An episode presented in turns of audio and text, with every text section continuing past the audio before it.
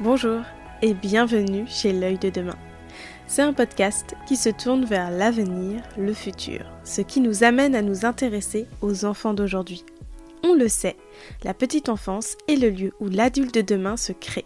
C'est la période la plus fascinante et fondatrice pour le futur de l'enfant. Accompagner un tout petit dans cette grande aventure de la vie est un exercice complexe avec de multiples axes de travail. C'est pour cela que je décide par l'intermédiaire de ce podcast de mettre en lumière la place des professionnels de la petite enfance. Ici, ils vont nous livrer leur propre histoire, leur parcours, leurs difficultés, leurs questionnements. Ce podcast a pour but de libérer la parole des professionnels. Parlons-en aujourd'hui pour faire progresser demain, parce que nous souhaitons tous une vraie reconnaissance de nos métiers et des moyens supplémentaires. Je vous souhaite à toutes et à tous une agréable écoute. Je suis Lucie, éducatrice de jeunes enfants, votre hôte, et je suis ravie de vous partager ce cinquième épisode en compagnie d'Alicia, éducatrice de jeunes enfants. Avant de continuer mon introduction, je tiens à m'excuser pour cette voix encombrée qui ne doit pas être très agréable à écouter. Et je m'excuse aussi pour la qualité de l'audio de cet épisode qui a été enregistré à distance. Du coup, je sais que ça sera moins joli.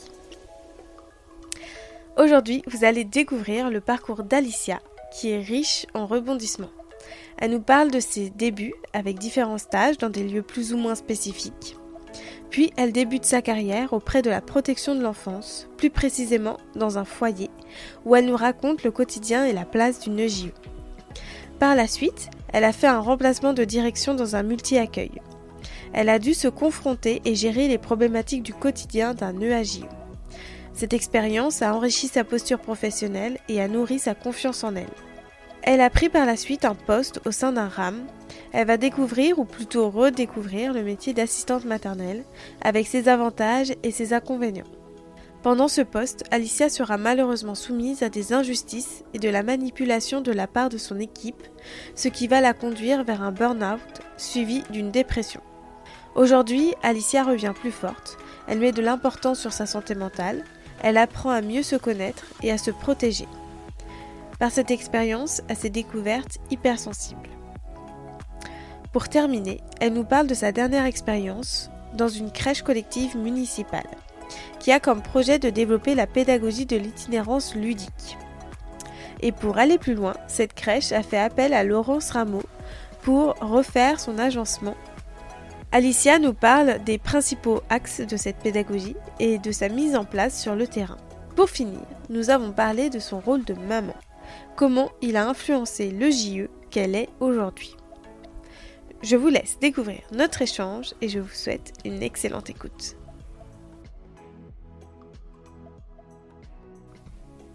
Alors bonjour Alicia. Bonjour Lucie. tu vas bien? Ça va très bien, merci. Parfait. Alors, merci d'avoir accepté mon invitation. Avec plaisir. Merci à toi de, me recevoir aujourd'hui. Déjà, je vais te demander de te présenter, s'il te plaît. Ça marche. Euh, alors, moi, c'est Alicia. J'ai 28 ans. Euh, je suis maman d'une petite Amy qui aura 3 ans au mois de juillet. Euh, je suis éducatrice de jeunes enfants depuis 2016. J'ai un, un, parcours assez varié au niveau de mes études. Je ne sais pas si tu veux qu'on en parle tout de suite, du coup. Eh bien, si. Partons. Euh, alors, donc du coup, euh, moi j'ai, avant de travailler, enfin avant de passer le concours, euh, donc j'étais au, niveau du bac et j'ai loupé les inscriptions la première année, donc du coup j'ai dû j'ai dû travailler. j'ai travaillé en, médiathèque. j'étais adjointe d'animation. du coup, toujours auprès des enfants. Donc, j'étais en, je travaillais le mercredi, je faisais les, les accueils de loisirs et puis pendant les vacances. Et puis je faisais un peu voilà, tout ce qui était le boulot de médiathèque. Euh, j'aimais beaucoup parce que du coup j'étais euh, entourée de, de, livres et surtout de livres pour enfants. Et puis euh, j'ai obtenu le concours du coup et je suis partie en école. Donc moi j'ai fait l'IRTS de Reims. j'ai fait mon premier stage du coup en micro-crèche. donc là, j'ai découvert un peu l'univers de la crèche que je ne connaissais pas vraiment. ça m'a beaucoup plu et ensuite je suis partie en CAMS, le centre d'accueil euh, médico-social précoce. Hmm. Ça m'a beaucoup plu aussi. Enfin, de toute façon, tous mes stages m'ont vraiment euh, Et t'ont apporté, beaucoup plu. Euh, ouais. ouais. énormément. Et en fait, ce que je voulais, c'était vraiment découvrir plein de milieux différents pour, pour pouvoir vraiment faire mon avis sur ce qui me plaisait vraiment. Mais avant d'entrer en formation, j'avais déjà l'idée de, de travailler, en tout cas de m'intéresser à la protection de l'enfance. Donc en troisième année, je suis partie sur le terrain de la protection de l'enfance en foyer, foyer de l'enfance avec des 3-6 ans en jardin d'enfants. D'accord. Et puis euh, ensuite, du coup, on m'a rappelé, en fait, il y avait un, temps de latence entre la fin de mon stage et mon diplôme. Et on m'a rappelé pour travailler avec les 10-14 ans. Mmh. Donc là, j'ai découvert euh, la place de l'évier avec euh, des ados. bah oui, parce pas que simple, normalement, du coup, nous, on s'arrête à 6 ans.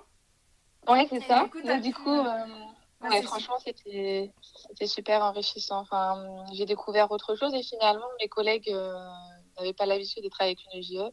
Et en mm. fait, euh, ils m'ont fait la remarque que vraiment on se complétait, quoi, parce que j'avais une autre approche aussi. J'étais beaucoup plus dans la négociation, euh, ce que tu mm. peux faire avec voilà les jeunes enfants. Donc c'était vraiment une belle expérience. Et après, ils m'ont proposé un remplacement en pouponnière avec les 0-3 ans. D'accord. Là, du coup, pour un poste. Non, là, toujours en remplacement. D'accord. Oui, euh, oui mais une fois que, ton... que tu as eu ton Ah oui, oui. En fait, j'ai été diplômée entre-temps euh, quand j'étais chez les 10-14 ans, chez les grands mixtes. J'ai été diplômée entre-temps. Donc, je suis passée vraiment du jour au lendemain de... Euh, alors, je crois que c'était aide auxiliaire et après, je suis devenue donc, éducatrice de jeunes enfants. Hmm. Qu'est-ce que tu en retiens de cette expérience un peu au foyer? Puisque c'est une expérience assez riche en émotions. Oui, tout à fait. Ouais, il se passe vraiment plein de choses. En fait, euh, moi, j'avais, j'ai beaucoup gravité autour de la protection de l'enfance. Et par exemple, quand j'étais au CAMS, je recevais des enfants qui étaient placés en famille d'accueil ou qui venaient du foyer. Et ça m'intriguait beaucoup. Et donc, euh, quand j'ai commencé euh, mon stage là-bas, la première journée, je me suis dit, est-ce que j'ai fait le bon choix? Parce que c'était très difficile. Les enfants m'ont énormément testé. Et je pense que l'équipe d'éducateurs bah, m'a laissé euh, voilà, voir un peu comment je réagissais, comment je me positionnais. Mm. Et en fait, euh, j'ai eu deux, trois jours euh, de, de, gros tests. J'ai pas lâché. Et, et, ensuite, ça a payé parce que ça, ça s'est super bien passé. si si j'avais pu avoir un poste d'éducatrice en foyer voilà, à la sortie de l'école, je l'aurais pris. Malheureusement, c'est des postes qui sont assez chers. Et du coup, moi, quand j'ai fini les remplacements, on m'a dit, bah, pour l'instant, il n'y a plus de place pour toi, malheureusement. Donc, je suis partie euh, ailleurs, mais euh, vraiment c'est une expérience qui m'a beaucoup marquée. J'en ai longtemps parlé et donc moi j'ai fait mon stage donc je suis restée presque 8-9 mois là-bas. Ah j'ai vraiment eu, euh, j'ai vraiment eu ma, ma place. Enfin, j'étais stagiaire, mais au bout de, de peut-être un mois, j'étais en fait normalement l'équipe travaillait en binôme et moi j'étais d'office comptée dans un binôme quoi. J'étais pas comptée en tant que stagiaire. donc mmh, c'était vraiment génial. Mmh. C'était, je me suis vraiment épanouie là-bas. Et en fait, euh, ce que j'ai beaucoup aimé, c'était la diversité d'actions euh, et la relation avec l'enfant parce qu'on est vraiment, euh, voilà, le matin, on est là pour les réveiller, on les accompagne à l'école, on mange avec eux. Il y a tous ces moments aussi, voilà, on les accompagne à faire les devoirs quand ils sont plus grands.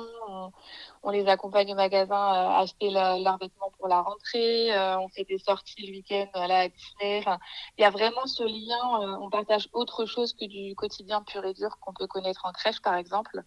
Et puis, euh, cette diversité aussi au niveau des partenaires. Moi, emmené des enfants au CAMS. J'avais des rendez-vous avec les maîtresses d'école pour faire des suivis. J'ai fait des audiences chez les enfants. Enfin, voilà, vraiment cette diversité d'actions et qui fait que tu t'ennuies jamais, quoi. Ouais. ouais, ça doit être vraiment très riche. Ouais, très, très, très, très riche, ouais. Du coup, quand tu es partie, tu as dû avoir quand même... Euh, est-ce que tu as réussi à avoir cette distance avec les enfants? Puisque, euh, comme tu le disais, là, tu vis vraiment des moments de vie avec eux hors de la structure. Est-ce que euh, lorsque tu es partie de la structure, ça a été émotionnellement ou c'était un petit peu dur? C'était très, très dur. Honnêtement, euh, j'ai vraiment eu du mal à réaliser. Et j'étais vraiment tellement bien intégrée dans l'équipe que, voilà, pour moi, ça allait pas se finir, en fait. Et c'était, c'était vraiment un, déchirement, même pour les enfants. Il a fallu que je les prépare longtemps à l'avance. Alors après, je suis revenue pour le foyer, euh, mais sur un autre groupe. Donc les enfants comprenaient pas non plus. Mais en même temps, c'était l'occasion pour moi de, voilà, de les revoir et puis de suivre un peu euh, leur dossier, s'il y en a qui étaient partis en famille d'accueil, etc. Mais ouais, c'était vraiment un déchirement et moi je ne voyais que par le foyer. Je voulais vraiment retourner là-bas, avoir un poste là-bas. Malheureusement, ça s'est passé. Mais euh, si j'avais pu, voilà, ce serait retourné. Donc c'était très très compliqué pour moi de, de me dire que c'était la fin. Ouais, j'imagine. Tu as accompagné les enfants, ça c'est important. Ouais. Ouais, ouais. ouais mm. énormément. Mm. Et est-ce que du coup tu as parlé du CAMS Est-ce que tu peux expliquer ce que c'est? Oui. Euh, alors en fait, moi je l'explique comme ça, c'est-à-dire que c'est une prise en charge ambulatoire, c'est c'est une prise en charge euh, avec des pour des enfants qui ont des retards ou des légers handicaps. Ça va pas être euh, les handicaps lourds qu'on peut retrouver euh, en IME par exemple. Hmm. C'est des en fait c'est des séances qu'on propose. Alors le, le, parent est orienté en général soit par un médecin, soit par l'école, soit par l'assistante maternelle, par, voilà, par des professionnels qui gravitent autour de l'enfant. Alors ça peut être vraiment un tout petit comme un, un enfant qui a 3-4 ans qui vient de rentrer à l'école dont on se rend compte qu'il y a des des soucis. Euh, L'enfant est reçu par le, le, médecin du CAMS et après il est orienté s'il a plutôt besoin d'une prise en charge euh, éducateur de jeunes enfants, prise en charge psy, psychomote, etc.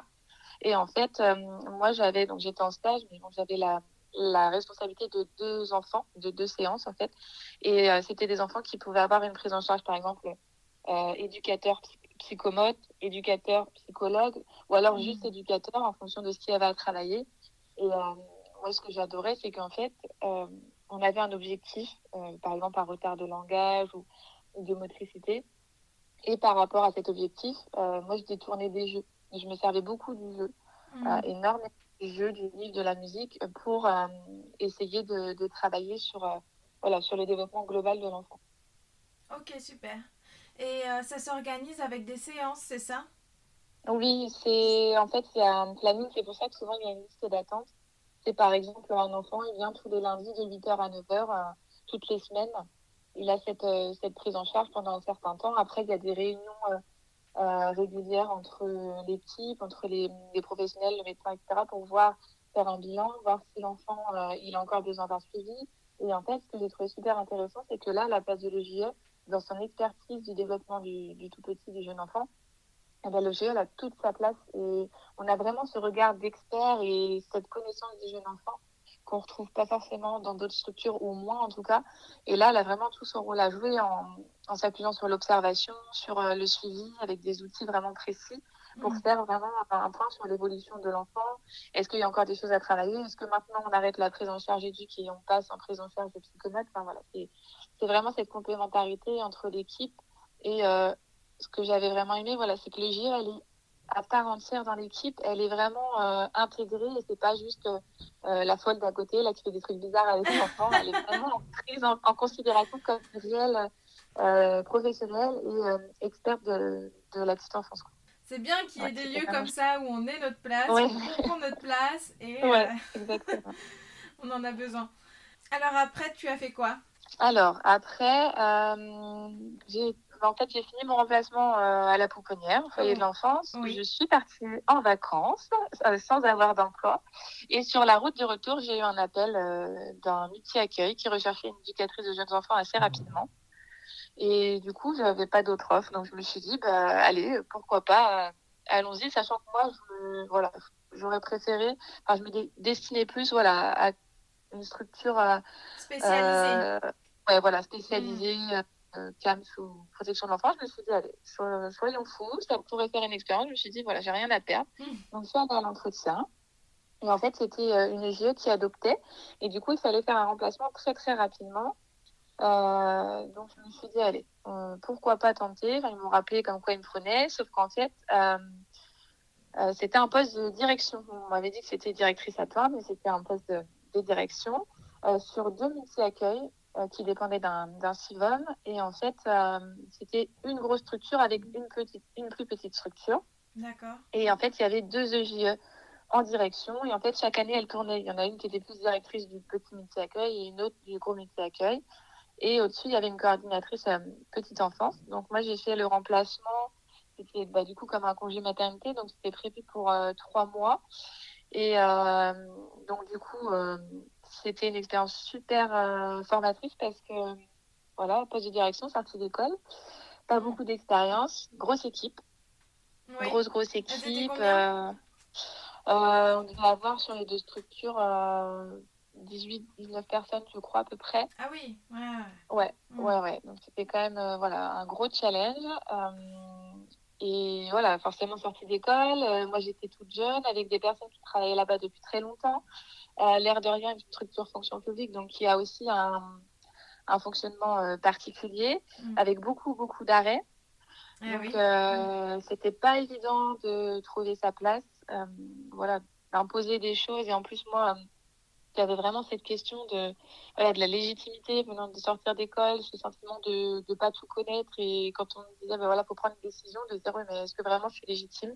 Hmm. Mais c'était super formateur. Franchement, euh, ce serait à refaire, je le referai parce que ça m'a ça m'a permis vraiment de développer euh, d'autres compétences et de développer aussi ma confiance en moi. Oui. Parce que voilà, quand tu es toute jeune professionnelle, euh, ça se travaille. Et donc, en fait, quand j'étais au multi-accueil, j'ai eu donc j'avais le, directeur euh, des services euh, au foyer de l'enfance qui m'avait rappelé pour un remplacement ah. euh, de trois mois. Ensuite, j'avais une proposition bah, au métier accueil, je pouvais avoir un, petit prolongement sur un autre poste. Et ensuite, j'ai un RAM qui m'a contacté pour un poste là, un, CDI en fait. Ah oui, donc tu avais trois propositions. Ouais, tout à fait. Tu avais le choix du roi. Ouais, exactement. En plus, c'était vraiment des structures différentes. Donc, pour le coup. Oui, tout à euh, fait. Hmm. Ouais. Mais du coup, euh, gros, grosse pression parce que je me disais, voilà, quel choix je fais. Euh, c'est ça. Dans le sens de... À avoir trop de choix, des fois, ouais. ça vous perd finalement. ouais, c'est vraiment ça. Franchement, à me dire, jusque-là, j'avais pas d'offre et là, j'en ai trois d'un coup. C'est souvent comme ça. Hmm. et en fait, à me dire, voilà, le foyer, je connais c'est un remplacement, mais je sais que j'adore. Euh, le, le métier accueil, voilà, je suis déjà, je sais que c'est un petit remplacement. et le RAM, je ne connais pas du tout. On t'a proposé euh, au multi-accueil un autre poste que adjointe. Ouais, ouais, ça ouais. aurait été au JE de section. Ouais, ouais, ouais. Et là, c'est super compliqué de, bah, voilà. dans la même structure de reprendre un autre poste. Je ne me voyais pas finalement rester là-bas. J'avais besoin d'autre chose parce que je trouvais que c'était une structure, enfin, je me voyais pas m'y épanouir en fait parce que hmm. c'était trop trop euh, j'étais trop enfermée en fait tu vois sortant de, du foyer de l'enfance où tu as cette liberté euh, là sur le coup je me suis dit en fait je suis peut-être pas prête pour la crèche et du coup je me suis dit le RAM je ne connais pas du tout j'en avais entendu parler mais dans mes stages mais vraiment ça restait assez euh, un gros mystère de me dire ok je vois les missions théoriques mais sur le terrain comment ça se passe? Hmm. en plus euh, il faut être honnête, à 10 minutes de chez moi. Et euh, on me l'avait vendu comme un CDI. Donc, je me suis dit, allez, pourquoi pas? Hmm. C'est l'occasion. Euh, je me suis dit, voilà, c'est une énorme chance. dans ma commune, enfin, dans, dans ma ville, des EGE, il n'y en a pas énormément. Et là, on passe juste à côté de chez moi, dans la communauté de communes. C'était vraiment une belle opportunité. En, plus, les rames, c'est souvent prisé aussi. Hein. Des fois, c'est difficile de pouvoir y rentrer. C'est vrai, ouais, tout à fait. Donc là, je me suis dit, allez, c'est l'occasion, c'est un signe, euh, il faut que j'aille là-bas. Donc je suis partie euh, là-bas pour euh, à peu près 4 ans. Ah oui, d'accord, ok. Une grande expérience quand même. Ouais, ouais, ouais, grande expérience. donc je suis arrivée là-bas, on était trois. J'avais une responsable de service et une collègue. en fait, une binôme, on était, on était à deux sur. on faisait la même chose en fait. On était deux animatrices de et une responsable. Et j'étais la seule EGE par contre. Ah d'accord. La seule bah, ouais. Elles étaient euh, quoi du coup les autres? Alors j'avais ma collègue qui était, elle avait un diplôme de conseillère en économie sociale et familiale. D'accord. Et ma responsable, elle avait un DUT carrière sanitaire et sociale. D'accord. Tu as trouvé une complémentarité entre euh, vos différentes formations? Oui, tout à fait. Moi, vraiment, je suis arrivée en me disant, voilà, je ne peux apporter qu'un plus en étant que EGE e, et en me disant vraiment, euh, on avait vraiment cette complémentarité et ça se voyait sur le terrain, c'est-à-dire que moi, j'avais plus de préférence pour les temps collectifs, on en parlera après. Euh, ma ma collègue avait plus une facilité pour les, les entretiens, l'accompagnement avec les parents, les assistantes maternelles. Et puis, bon, ma responsable, après, elle était plus voilà, sur la gestion euh, d'équipe, etc. On voyait vraiment cette complémentarité que moi, je, je jugeais vraiment comme une force. Parce que, voilà, on a toutes euh, des intérêts, des compétences différentes. Et je trouvais ça chouette de pouvoir se passer le relais. Quoi. Hmm. Ok. Bah, je trouve ça intéressant d'avoir des collègues euh, autres parce que ça, du coup, on n'a pas forcément l'habitude de pouvoir travailler avec elle. Ouais, avec ce, ce, genre de, de, de professionnel. Donc je trouve ça hyper intéressant d'avoir mis différentes professions dans un RAM parce que souvent, la plupart du temps, c'est des éduques, c'est des EJE. Mm. Ouais, donc c'est super intéressant. Donc du coup, euh, quel était ton rôle exactement au RAM euh, Alors, bonne question. en fait, euh, ça a été assez déstabilisant pour moi quand je suis arrivée parce que bah, je le savais, mais de le voir sur le terrain, c'était autre chose. Euh, pas de prise en charge euh, directe des enfants. Et je me suis beaucoup questionnée sur mon rôle. Parce que ce qu'il faut savoir aussi, c'est que voilà, je suis arrivée en tant que GIE. Moi, ça faisait trois ans en formation, comme je disais, tu es GIE, que tu construis ton identité de GIE. Et là, quand je suis arrivée en disant que je suis GIE, je me suis un peu euh, fait rembarrer en disant oui, non, mais tu es GIE, mais t'as rien de plus que nous.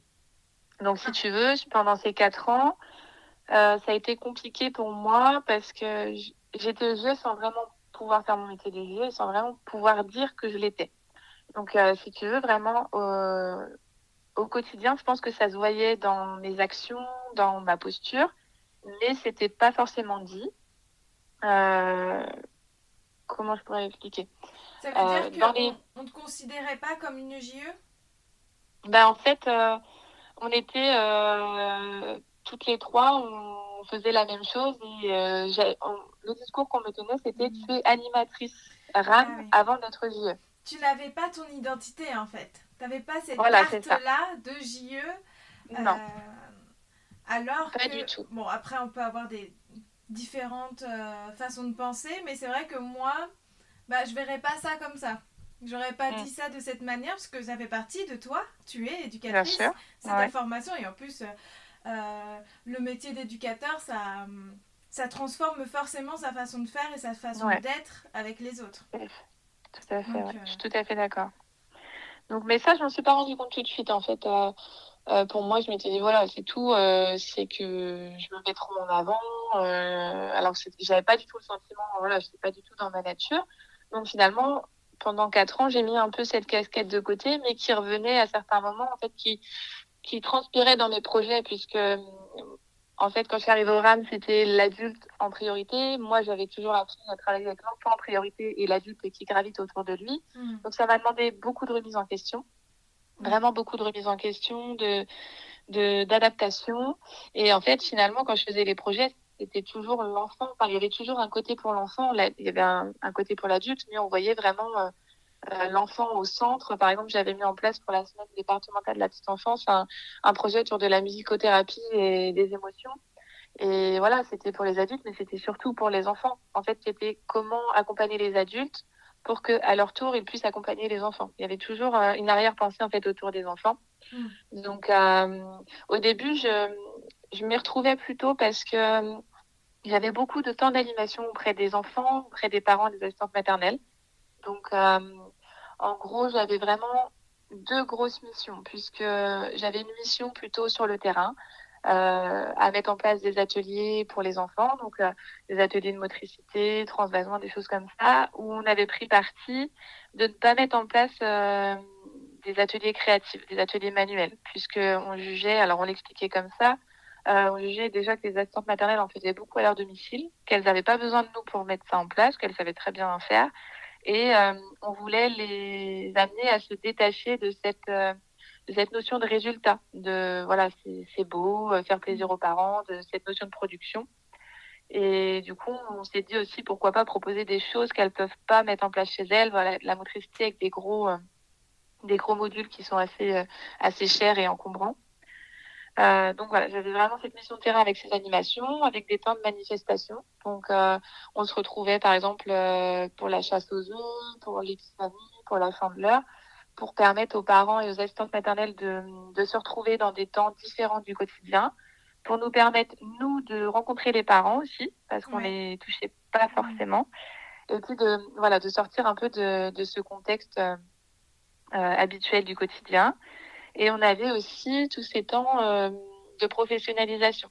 Euh, c'est-à-dire qu'on proposait des soirées d'information euh, sur les congés de l'assistante maternelle, sur les impôts, des temps d'analyse de pratique, des cafés des asthmates avec la TMI, des formations premiers secours. Enfin, vraiment, voilà, beaucoup de, beaucoup de temps où on allait sur le terrain auprès des, des, usagers. Et ensuite, il y avait vraiment une deuxième mission alors la CNAF, elle en cite quatre, hein, mais moi vraiment, je les décompose comme ça. C'était vraiment une sur le terrain, une administrative, où euh, j'étais vraiment à mon bureau, à répondre aux mails, à répondre au téléphone, à recevoir les parents, les assistantes maternelles en rendez-vous. Un parent qui qui m'appelle en disant bah, je voudrais un rendez-vous pour faire le contrat avec mon asthmate ou alors un parent qui dit bah voilà je, je vais accoucher je ne sais pas comment faire garder mon enfant euh, crèche asthmate moi je le recevais en, en lui disant ben voilà c'est quoi une asthmate c'est quoi une crèche euh, vous qu'est-ce que qu'est-ce que vous recherchez? Et essayer de l'orienter un peu plus euh, en fonction de ses attentes. Et euh, ça pouvait aller aussi jusqu'à la rupture de contrat où là on était vraiment dans des choses très euh, très juridiques. Et en même temps euh, moi je, je m'interrogeais vraiment sur mon rôle parce que j'étais très mal à l'aise par rapport à ça n'ayant pas de notion de juriste de comptable. Ah oui. je me retrouvais à faire des calculs à faire des calculs de rupture d'indemnité euh, de congés payés de régularisation de Mhm. salaire etc donc euh, ça a été assez déstabilisant pour moi parce que bah, clairement euh, c'était pas du tout dans ma formation hein. formation d'éduc on ne prépare pas à ça Non. donc du coup cette euh, cette mission là ouais j'ai mis beaucoup de temps à l'appréhender et à la sur la fin euh, j'avais vraiment revu avec l'équipe pour euh, j'avais fait une formation aussi pour se détacher de ça et dire et d'être vraiment dans cette mission de de d'information et d'orientation et information de premier niveau de pas de dire voilà moi je suis pas juriste j'ai pas à faire les calculs je donne les documents les infos et après euh, j'oriente les parents vers les instances euh, compétentes Oui, voilà, ça, ça faisait pas partie de ton rôle non plus finalement en tant que en tant qu'éduc. On n'a pas cette Mais c'est souvent, de euh, ouais. juriste. Mais c'est souvent une logique non, parce que souvent on va trop loin dans nos missions. Mm. Et moi, ça a été vraiment quelque chose qui m'a mis en difficulté et que j'ai beaucoup travaillé avec mon équipe, même parfois à me mettre à dos les familles et l'équipe, parce que les familles disaient oui, mais avec un tel, euh, moi je reviens, j'ai tous mes calculs, euh, j'ai tous mes chiffres clés en main. Et moi dire mais non, c'est pas ça notre rôle, nous c'est à vous accompagner, à vous expliquer, mais pas à vous donner les, les résultats. En fait, je suis pas juriste et Ouais. je suis pas comptable, quoi. Et en plus, euh, du coup, au RAM, c'est vrai qu'on n'a pas beaucoup de liens avec le parent aussi. Non, ouais, Euh, là, c'est c'est juste les moments où ils viennent s'informer auprès de toi, ou les Ouais. ruptures de contrat, ou alors les temps de- d'animation, où là, comme tu disais, euh, l'épiphanie, euh, etc. Mais sinon, Ouais. on n'a pas de lien avec le parent euh, à proprement Non. parler. quoi. Ça reste, euh, ouais, en fait, c'est quelque chose qui me frustrait aussi, c'est-à-dire que quand tu es en structure, voilà, que ce soit spécialisée ou euh, crèche, tu as toujours ce lien avec le parent, tu as un suivi.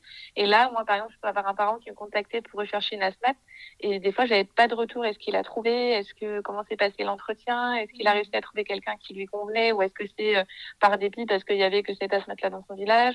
Et euh, des fois, voilà, on avait des parents, euh, on les voyait une fois et aucun retour. Et du coup, j'étais assez frustrée et je me disais, mince, est-ce que je peux réellement faire euh, mon métier de vieux dans ce cadre-là, finalement, puisque les parents, euh, c'est vraiment des usagers, on est vraiment un service, quoi.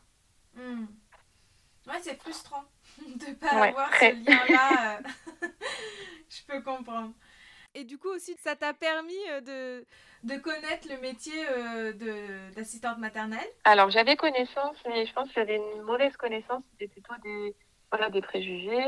Euh, j'avais ma, ma tata qui était assistante maternelle, mais voilà, je m'étais pas vraiment renseignée sur. En fait, j'en avais une image et je pense que je voyais plus les bons côtés que les mauvais. Euh, et puis, euh, malgré tout, ce côté assez réducteur, en fait, parce que j'avais vraiment en tête, euh, voilà, euh, qui, qui veut devenir asthmate le devient. Il n'y a pas vraiment besoin de beaucoup de diplômes. Et cette image de, euh, c'est souvent les mamans, enfin les femmes qui deviennent mamans qui veulent pas retravailler, qui deviennent asthmate. Alors il y en a, mais c'est pas la majorité. Et en fait, j'ai vraiment refait tout ce travail de découverte du métier d'assistante maternelle, de la enfin que ça de la formation, euh, les diplômes, etc., jusqu'à vraiment le travail au quotidien. Et euh, c'est aussi en échangeant avec les assistantes maternelles, en les, en les voyant sur le terrain, que j'ai pu euh, avoir des retours, des témoignages vraiment sur le terrain, en réalité, comment ça se passe. Euh, je me souviens qu'on avait fait un, une soirée euh, d'échange avec une psychologue sur le métier d'asthmate, qui avait eu beaucoup de succès euh, sur euh, le fait de travailler à domicile, les répercussions sur la vie privée, etc. Et en fait, 80% des assistantes maternelles disaient que si elles avaient à recommencer, elles ne feraient pas ce métier-là.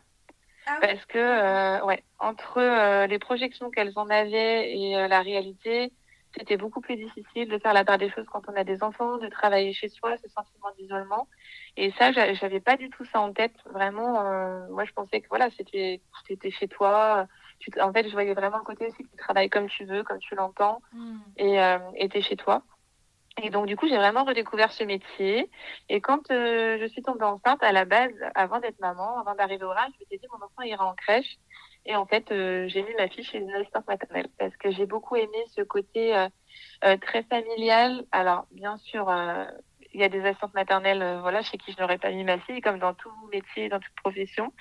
Mais j'ai découvert ce, mode de garde vraiment euh, très familial, très cocon. Et euh, j'avais envie que ma fille fasse partie euh, d'un environnement voilà familial, qu'elle soit un peu intégrée dans une famille. Je trouvais cette idée vraiment chouette. Et sur toutes les structures que j'ai rencontrées, les structures collectives, il n'y en a pas beaucoup non plus où je, je, me serais vue mettre ma fille. Donc je me suis dit, allez, pourquoi pas tester la science maternelle? Et finalement, ça, ça nous a bien convenu. Oui, et surtout que, bon, malheureusement, ça fait partie de l'actualité, mais avec la nouvelle réforme euh, d'un adulte pour six mm. bébés, il faut bien se rendre compte que, bah oui, des fois, en, collectivité, bah, on a moins d'attention, on peut moins donner son temps parce qu'on est pressé. Euh, Tout à fait. Et à contrario, du coup, l'assistante maternelle ne peut pas accueillir jusqu'à. Je crois que maximum, c'est euh, 5, non? Ouais, après, ouais, ça dépend. Après, euh, euh, la PMI peut réévaluer la situation, faire des dérogations, etc. Euh, ça dépend vraiment au cas par cas du domicile, du nombre d'enfants accueillis, etc.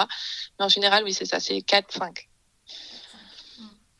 Bon, après, évidemment, pour elle, les assistantes maternelles, c'est vrai que la limite entre vie perso et vie pro, ça doit être très complexe puisqu'elle travaille chez elle. C'est vrai fait, Il doit y avoir des difficultés, puis il y en a qui peuvent aussi avoir du coup leur enfant en bas âge en même temps.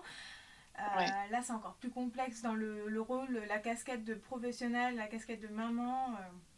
Euh. Ouais, c'est vrai que c'est vraiment le retour qu'on en avait. Euh, il y, y, avait beaucoup de, de, jeunes assistantes maternelles quand je suis arrivée et du coup qui avaient fait le choix de, ne pas travailler, de se mettre assistante maternelle pour garder leur enfant. Il y en a beaucoup hein, qui le décrivaient comme ça. Et en fait, elle disait que c'était extrêmement compliqué puisque leur enfant partage ben, leur maman avec d'autres enfants, partage leurs jouets, leur maison, et c'est très compliqué. Donc il y a eu tout un travail à faire aussi pour euh, permettre à leur enfant d'avoir leur espace avec leurs jouets où les autres enfants n'auraient pas le droit d'y toucher. Enfin, c'est c'est très compliqué parce qu'il y a aussi euh, la vie de couple qui peut parfois euh, être mise à, mal puisque quand le mari rentre et qu'il y a encore les enfants, enfin c'est c'est très compliqué et il y a vraiment cette euh, ce mélange voilà vie perso vie pro qui il y a il y a une part des choses à, à faire et à apprendre et c'est très compliqué quand on est dans le quotidien, c'est très très compliqué. Et, et, parfois, on a des parents aussi qui prennent beaucoup de place, de ce qu'elle disait. Et, et, par exemple, des parents qu'elles accueillent que dans l'entrée, mais qui rentrent dans la maison, qui voilà, qui prennent euh, qui prennent leur place. Et c'est pas toujours simple à gérer et parfois même euh, voilà des conflits quand euh, le conjoint dit euh, ouais mais il, a, il a encore fait ça t'aurais dû dire ça etc enfin voilà elles se sentent un peu parfois dépossédées aussi au niveau de leur mission. Et c'est pas toujours simple de, de prendre du recul et, et de faire la, la séparation privée et, et pro ouais tout à fait. C'est pour ça que je pense que le rôle d'un RAM a tout à fait sa place pour qu'elle mm. puisse un petit peu venir échanger que ce soit avec des professionnels, euh, euh, des collègues à elle ou justement des OJE. Est-ce que tu as eu des retours de leur part sur, sur le rôle du RAM, si, elle, si pour elle ça leur apportait quelque chose? Oui, alors c'est vrai que moi, le RAM où j'étais, là, il a fêté ses 10 ans. Et quand euh, le RAM a ouvert, moi j'étais pas là, mais ma collègue me racontait qu'en fait il était très très attendu et il y a eu euh, une grosse foule d'assistantes maternelles qui, qui a participé au début, mais euh, un peu dans voilà dans la méfiance à se dire tiens qu'est-ce que c'est, qu'est-ce qui se passe, est-ce que c'est la même chose que la PMI, quel rôle l'animatrice va avoir, etc. Et puis finalement c'était souvent des assistantes maternelles habituelles. On essayait de toucher, euh, de temps en temps, on arrivait à en toucher des nouvelles, mais souvent c'était des, des habitués.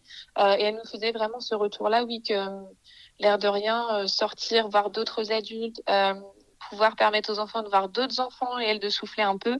C'était vraiment voilà une, une, opportunité en or d'avoir ça sur le territoire. Après, nous, voilà, on avait conscience de ce sentiment d'isolement qu'il fallait que voilà les amener à, à rompre et à, à, échanger.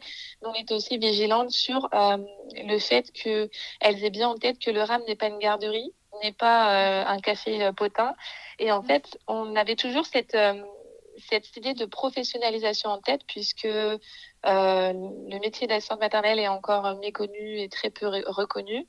Et on voulait vraiment qu'elles aient conscience et faire euh, comprendre aussi aux parents, aux partenaires que euh, ces temps au RAM, c'était vraiment des temps, des réels temps de professionnalisation où elles viennent échanger sur voilà la prise en charge de l'enfant, même décharger, mais voilà dans un dans une certaine mesure, trouver des conseils aussi des conseils, en tout cas euh, plutôt des pistes, à dire voilà, je suis en difficulté avec cet enfant-là, j'ai besoin qu'on m'écoute, euh, qu'on me guide.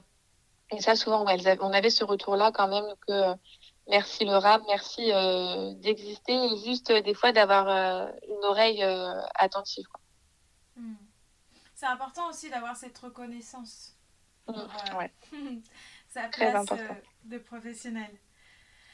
Alors, est-ce que pendant ces 4 ans d'exercice de, dans le RAM, tu as su après prendre vraiment ta place, euh, comme tu disais, à mettre un peu le cadre, euh, ou euh, ça a toujours été un petit peu difficile pendant les 4 ans? Alors, il faut savoir que ça s'est pas forcément bien terminé. Enfin, en fait, au début, euh, j'étais forcément voilà sortie d'école, euh, un peu euh, un peu perdue dans ces missions de JE, à se dire mince, est-ce que j'ai vraiment ma place ici?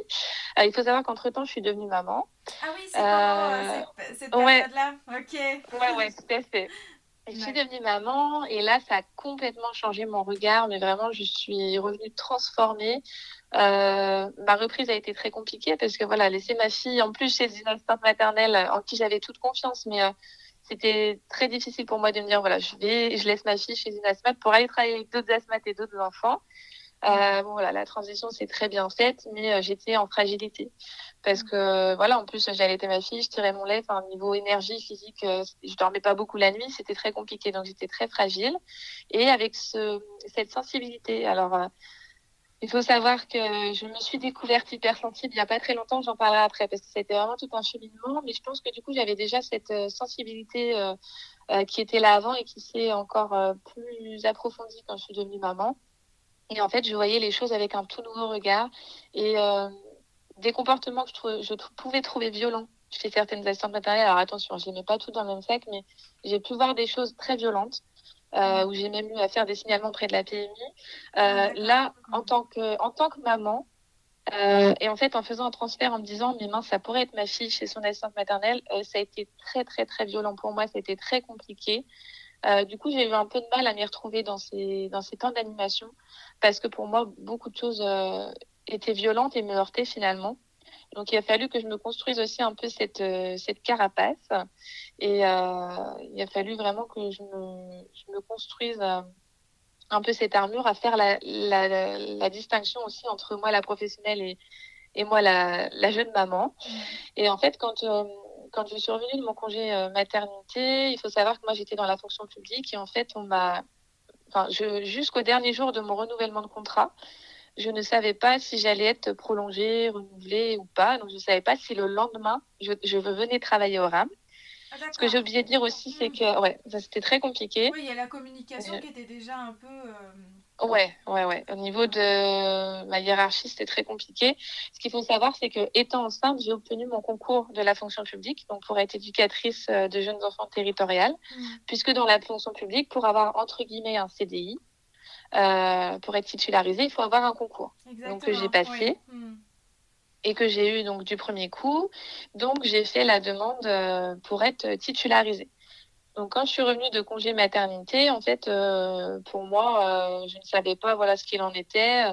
Euh, mon renouvellement était le, enfin mon dernier jour de contrat était le 13 novembre et donc le 13 novembre au matin, je ne savais toujours pas si mon contrat était renouvelé, si dans ma tête, voilà, j'allais pas être titularisée. C'était vraiment le flou, donc j'étais en, en, situation de fragilité aussi à ce moment-là. Oui, et en fait, euh, on m'a convoqué comme ça euh, à l'improviste euh, avec le président et on m'a annoncé qu'on me stagiairisait. Donc, c'est-à-dire que pour devenir titulaire, normalement, tu as un an de stagiairisation, tu as une formation à faire et ensuite tu es titularisé. C'est comme si tu avais ton CDI.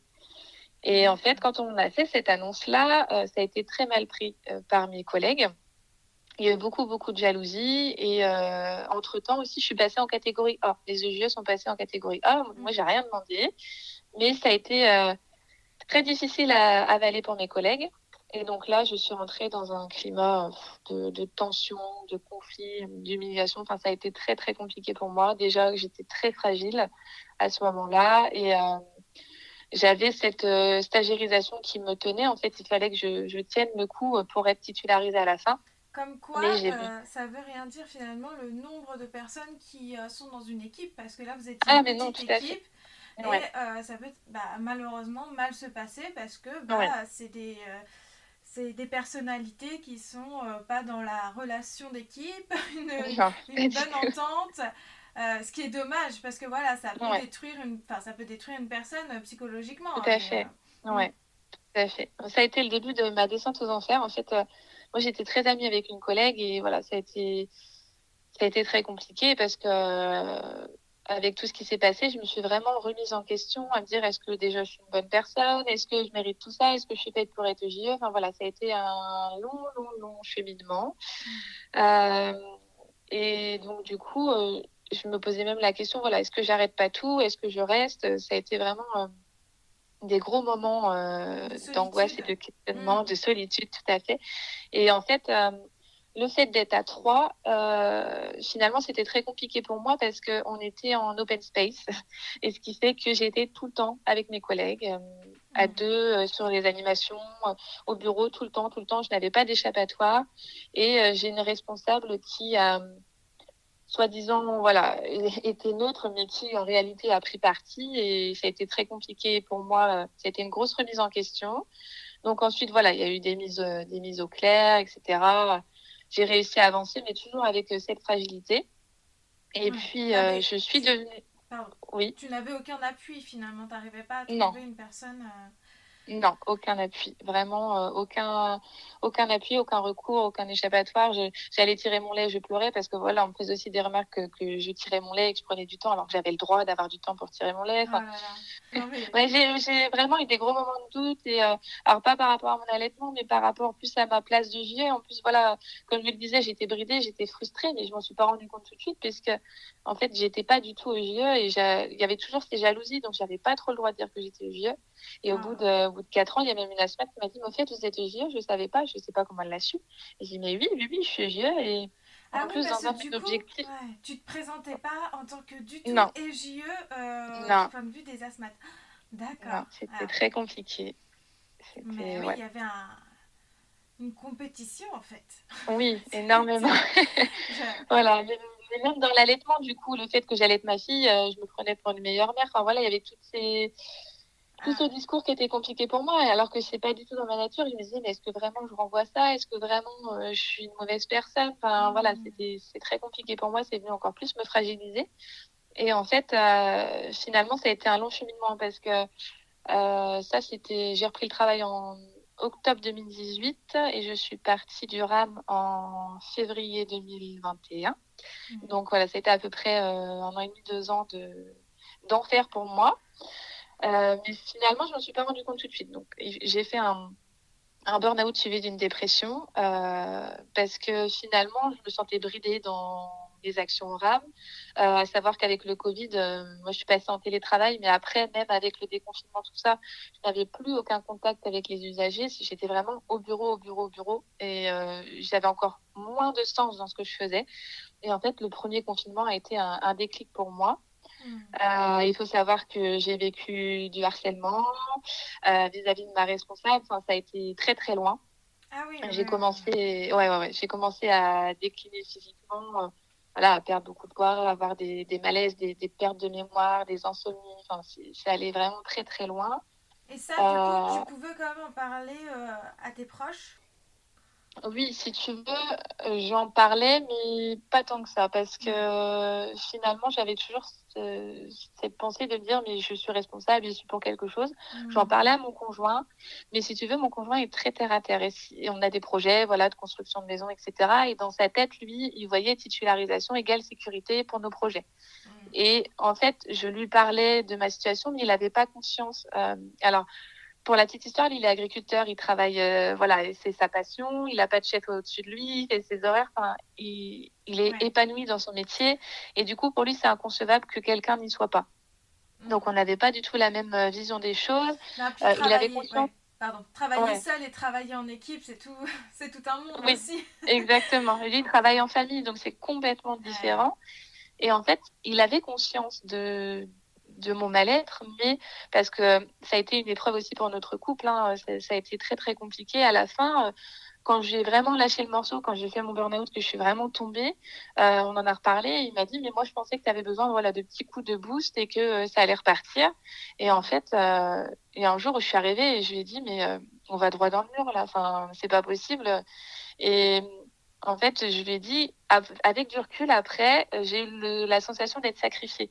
C'est-à-dire de devoir euh, rester là-bas pour être titularisée, pour avoir des projets, pour que lui, il ait sa stabilité en tant qu'agriculteur. Enfin, ça a été très, très compliqué pour moi parce que j'ai cette euh, qui me tenait, mais en même temps qui me liait les mains. Enfin, c'est- C'était assez... Euh, Je vois. Mm. assez euh, assez étrange dans ma tête mais bon du coup voilà les, les choses se sont un, un peu apaisées après j'ai pu quand même mettre les choses au clair j'ai une de mes collègues qui est partie en congé maternité ensuite ma responsable donc il y a eu quand même pas mal de mouvements il y a eu ce, ce confinement et donc il y a été le déclic donc là où j'ai voilà j'ai vraiment subi du, du harcèlement enfin des des choses euh, où on me mettait en copie en mail en, en faisant croire que j'avais fait des choses que je n'avais pas faites enfin en Ah faisant oui. croire à mes collègues que j'avais posé mes congés directement auprès de mon directeur sans consulter personne. Enfin, des coups bas comme ça. Euh, mais j'avais vraiment cumulé, cumulé, cumulé, mais, je m'en rendais pas compte. Ça a quel intérêt de... de faire ce genre de choses Non, mais je suis toujours. Ben, je pense euh, par- de la jalousie et Mm. je pense que mais alors ça m'a valu beaucoup de réflexion et de recul. euh, euh, je pense que ce, ce sont des personnes qui ne sont pas bien dans ces baskets et qui ne supportent Ouais. pas que les autres euh, se sentent bien et arrivent à, à faire des choses, à progresser, à évoluer. Mm. Moi, je pense qu'à partir du moment où tu te sens bien, bah, t'as pas envie de te mêler de la vie des autres, tu t'intéresses pas en fait. Enfin, à partir du moment où tu te sens bien, tu es content que les autres réussissent. Et, et je pense que si t'es pas bien, ça te renvoie à des choses euh, trop compliquées à gérer pour toi. Enfin, en tout cas, je l'ai analysé comme ça. Ma responsable, c'était quelqu'un qui avait besoin d'écraser les autres pour exister. Ouais. Que ce soit des stagiaires, parce que j'ai aussi accompagné des stagiaires, et là, ça a commencé à être un déclic. Euh, des stagiaires, euh, j'ai une stagiaire qui a fait une dépression, une qui a arrêté sa, sa formation d'assistante sociale. Ah oui, ah oui, non dit, mais ouais. quand même, euh, oui. Donc Ouais, là, ouais. c'était quand même, il se passait quelque chose dans cette structure. Voilà, C'est- tout à fait. Il se passait quelque chose, Mhm. mais personne ne disait rien. Ouais. Donc, euh, moi, j'ai donc j'ai fait mon burn-out en juin, ça va faire un an. Je commence seulement à m'en relever. Euh, maintenant, j'arrive à en parler, voilà, avec un peu plus de recul. Mais euh, c'est quelque chose que je n'ai pas vu venir. En fait, ça m'est tombé euh, sur le coin de la tête. Je me disais, ouais, le burn-out, ce sera jamais pour moi. Enfin, pour moi, c'était vraiment les gens qui étaient euh, à fond dans leur travail, qui travaillaient qui avaient jamais de vacances, etc. Euh, donc, du coup, je suis tombée, en fait, euh, enfin, mon conjoint m'a obligée à aller, à aller voir un médecin. Euh, je pleurais tout le temps, tout le temps, tout le temps. Euh, j'ai- Je m'énervais pour un rien avec ma fille, je me reconnaissais pas, je dormais pas. Enfin, vraiment, j'ai j'ai commencé à avoir des signaux, mais moi, je, je voulais pas les voir. Je me disais, mais non, ça va aller, ça va aller. Et puis, quand je suis allée voir le médecin, euh, il m'a dit, non, mais là, je vous arrête tout de suite, je vous mets en arrêt un mois. Là, c'est pas possible dans l'état dans lequel vous êtes.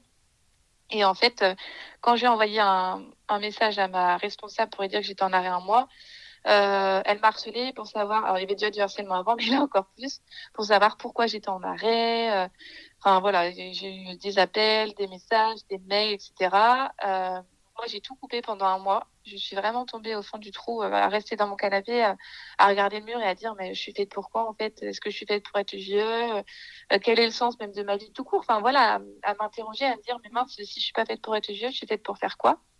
Donc ça a été euh, un mois assez compliqué.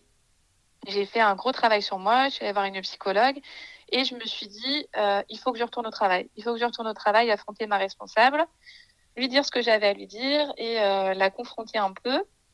Et mon médecin n'était pas d'accord, mon conjoint non plus, mais j'ai dit il faut que, faut que je reprenne. Alors mon médecin m'avait dit au moindre, euh, au moindre doute, euh, je vous remets en arrêt, vous m'appelez, je vous remets en arrêt. Donc je suis allée euh, travailler et ma responsable est venue, alors qu'elle ne travaillait pas ce jour-là. Je pense qu'elle avait un peu peur parce que elle a eu peur que, que je parle. donc on a mis les choses au clair. J'ai vidé mon sac et elle a été très voilà, m'a beaucoup brossé dans le sens du poil, euh, à me dire euh, mais j'étais inquiète pour toi, etc.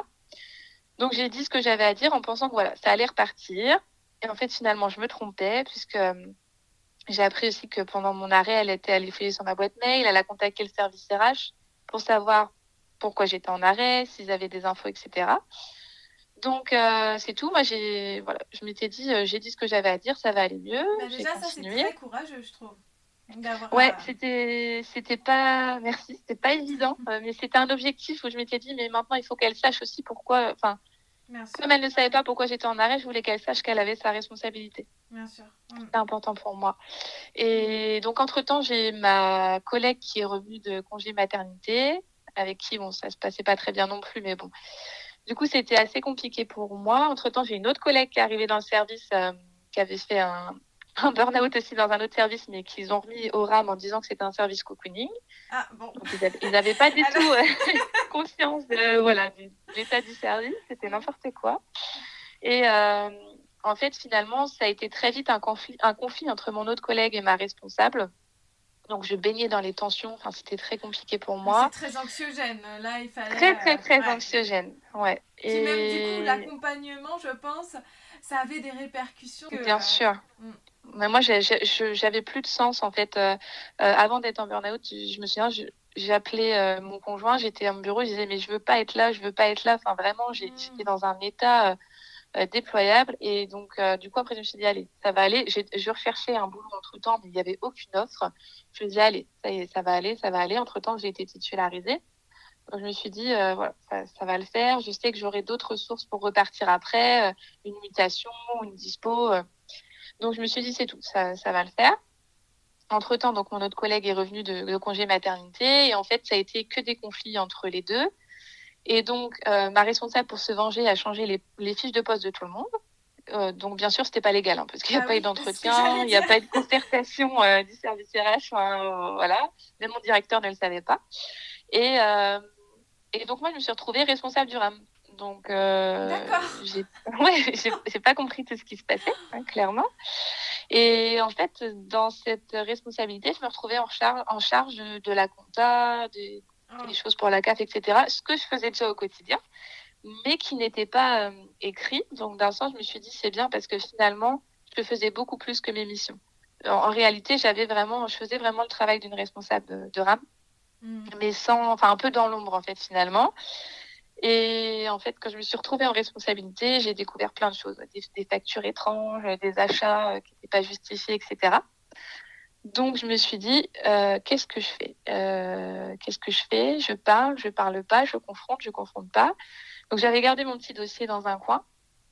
Et puis, il faut savoir que ma responsable, elle était beaucoup dans les abus. elle arrivait jamais à l'heure. Des fois, alors, je dis tout ça parce qu'il faut savoir que ça existe, ce n'est pas que dans les films. Genre, le matin à 10h, elle dit Oh, bah tiens, je pars, euh, euh, j'ai un rendez-vous euh, pour le veto, enfin, chez le veto pour mon chien, ou tiens, je vais, je vais faire un tour à Action, etc. Enfin, parce que c'est vrai que sur le coup, je me suis dit, mais, mais c'est pas possible que dans le monde du travail, euh, il se passe des choses comme ça. Et c'est pas possible qu'il y ait des personnes comme ça. En fait, moi, j'ai, moi, il faut savoir que je suis un peu dans un monde de bisounours. Pour moi, tout le monde est gentil.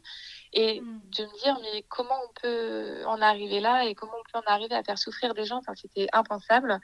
Donc, du coup, je me suis retrouvée en face de ces factures à dire, qu'est-ce que je fais? Euh, il y avait ces, ces, abus, clairement, ces injustices euh, que je portais euh, en moi depuis des années. Puisque moi, je n'ai jamais eu le traitement non plus. Il hein. faut savoir que moi, des fois, euh, je demandais quelque chose, c'était limite si je me faisais pas envoyer chier. Enfin, en tout cas, on s'adressait pas à moi de la même façon. Et voilà, j'avais toujours cette fragilité à me dire mais oui mais c'est sûrement parce que je le mérite finalement je l'ai je l'ai provoqué euh, ma collègue en fait avait vraiment ce discours là pendant un temps de dire oui mais t'en es arrivé là grâce à moi euh, tout ça c'est moi qui t'ai tout montré euh. enfin voilà c'est cette jalousie en gros que moi on me servait tout sur un plateau alors qu'il faut savoir quand même que j'ai passé mon concours enceinte de 7 mois. J'ai fait, enfin, j'ai passé l'oral à 300 km de chez moi. Je me suis donné les moyens d'y arriver. J'ai travaillé d'arrache-pied euh, sur, euh, sur mes oraux, sur mon écrit. Et en fait, à, à tout remettre en doute, à dire, mais finalement, est-ce que vraiment euh, euh, c'était un coup de chance? Est-ce que vraiment j'en suis là grâce aux autres quoi, À tout remettre en question. Ça a été très compliqué pour moi. C'était vraiment euh, le début d'une grande introspection et d'un grand cheminement. Et euh, du coup, je me suis dit, allez, euh, maintenant, il faut que tu affrontes le truc et que tu sois à droite dans tes baskets. Donc, une de mes, ma dernière collègue qui était arrivée, elle a tellement été abîmée par son burn-out que pour elle, euh, elle avait plus de filtre et elle disait les choses. Et donc, c'était insupportable que ma responsable arrive en retard, qu'on sache jamais où elle était, parce que ça nous mettait en difficulté aussi. Quand ta parent m'appelle et dit, bah, je voudrais parler euh, à madame, et que tu dis, bah, je ne sais pas où elle est. Enfin, mmh. tu lui réponds. Et donc, un jour, elle a dit, est-ce qu'on peut en parler? Donc, on s'est tous mis autour de la table. On a dit ce qui n'allait pas, et moi, j'ai sorti les factures devant mes collègues, parce que je voulais qu'il y ait des témoins en disant... Euh, je suis désolée, mais voilà, j'ai mis dans la compta. Euh, ça, euh, il y avait une quinzaine de jouets, je ne sais pas d'où ça vient. du riz au lait, des steaks hachis, je ne comprends pas pourquoi ça a été acheté pour le rame. enfin, voilà, des choses. Alors, ça m'a demandé beaucoup, beaucoup de courage. Hein. Bien sûr. Et, et là, elle a tout nié. Donc bon, bah, c'est tout. par contre, euh, elle m'a noyée de travail. Enfin, vraiment, j'étais euh, submergée de travail. Je finissais un truc, elle me donnait un autre truc, un autre truc. Et à côté de ça, ma collègue, mon binôme, elle avait rien à faire. Ni absolument rien, parce que je pense que ma responsable se vengeait d'elle en, en l'ignorant, en faisant en sorte qu'elle n'existe pas. Et donc, moi, je me retrouvais euh, noyée de boulot. Et donc, ma responsable disait, ben, moi, je me donne rien, je fais rien. Et Donc, euh, tu n'as pas pu du coup te, te, rapprocher des personnes qui sont au-dessus, soit des RH, soit du grand directeur. Euh, ça a été très compliqué puisque en fait, euh, mon mature fait comprendre que si on a quelque chose à dire, il faut faire les choses dans l'ordre. Donc directeur, euh, directeur euh, général des services, etc. Et euh, il faut savoir que mon directeur couchait avec ma responsable pendant un temps. Là, ils étaient plus ensemble, mais voilà, ils ont un. Ouais, non, c'est vraiment une... une série. Ouais, non, oui, tout à fait. Je peux en faire un film. Enfin, vraiment. moi, j'étais coincée parce que quand j'avais fait mon entretien, euh, mon bilan euh, de mi-parcours pour ma titularisation, ils savaient qu'il y avait des tensions dans le service. En fait, euh, moi, j'étais la dernière arrivée et mon titularisé en première. Et donc, euh, ils savaient que j'allais foutre la merde dans le service. Mais je pense aussi que c'était pour eux régler leur compte avec ma responsable. J'étais un peu utilisée. Euh, parce que ma responsable, ça faisait huit ans qu'elle était là et elle était toujours en CDD. Donc, ils se doutaient très bien que ça allait être compliqué. Et elle avait obtenu son concours en même temps que moi. Et oui, du coup. Fait, euh... Il y a plusieurs facteurs qui ont fait que rien n'allait, quoi. Ça ouais, non, c'était vraiment. Euh, ouais. En fait, c'est vraiment en en parlant que je, me rends compte de, l'enfer dans lequel j'étais, à me dire tous les éléments, tout ce qui rajoutait. Euh, et des fois, je me dis, mais comment j'ai tenu autant de, temps? Je n'ai pas, pas tenu tant que ça, la preuve. mais euh, du coup, je me sentais vraiment coincée parce que j'avais pas euh, de collègues à qui en parler. Mon directeur euh, je je lui faisais pas confiance clairement. Et puis je me disais voilà, si je vais voir carrément au-dessus, je sais pas ce qui va m'être dit, je sais pas comment comment ça va être pris. Et surtout, euh, en fait, quand j'étais en arrêt la première fois, ma responsable a imprimé toute mon conversation, je pense qu'elle avait peur que je parle. Euh, elle, a, elle a fait une moyenne du nombre de mails que j'avais traités par jour, du nombre d'appels, parce que pendant le confinement, c'est moi qui avais le téléphone du RAM.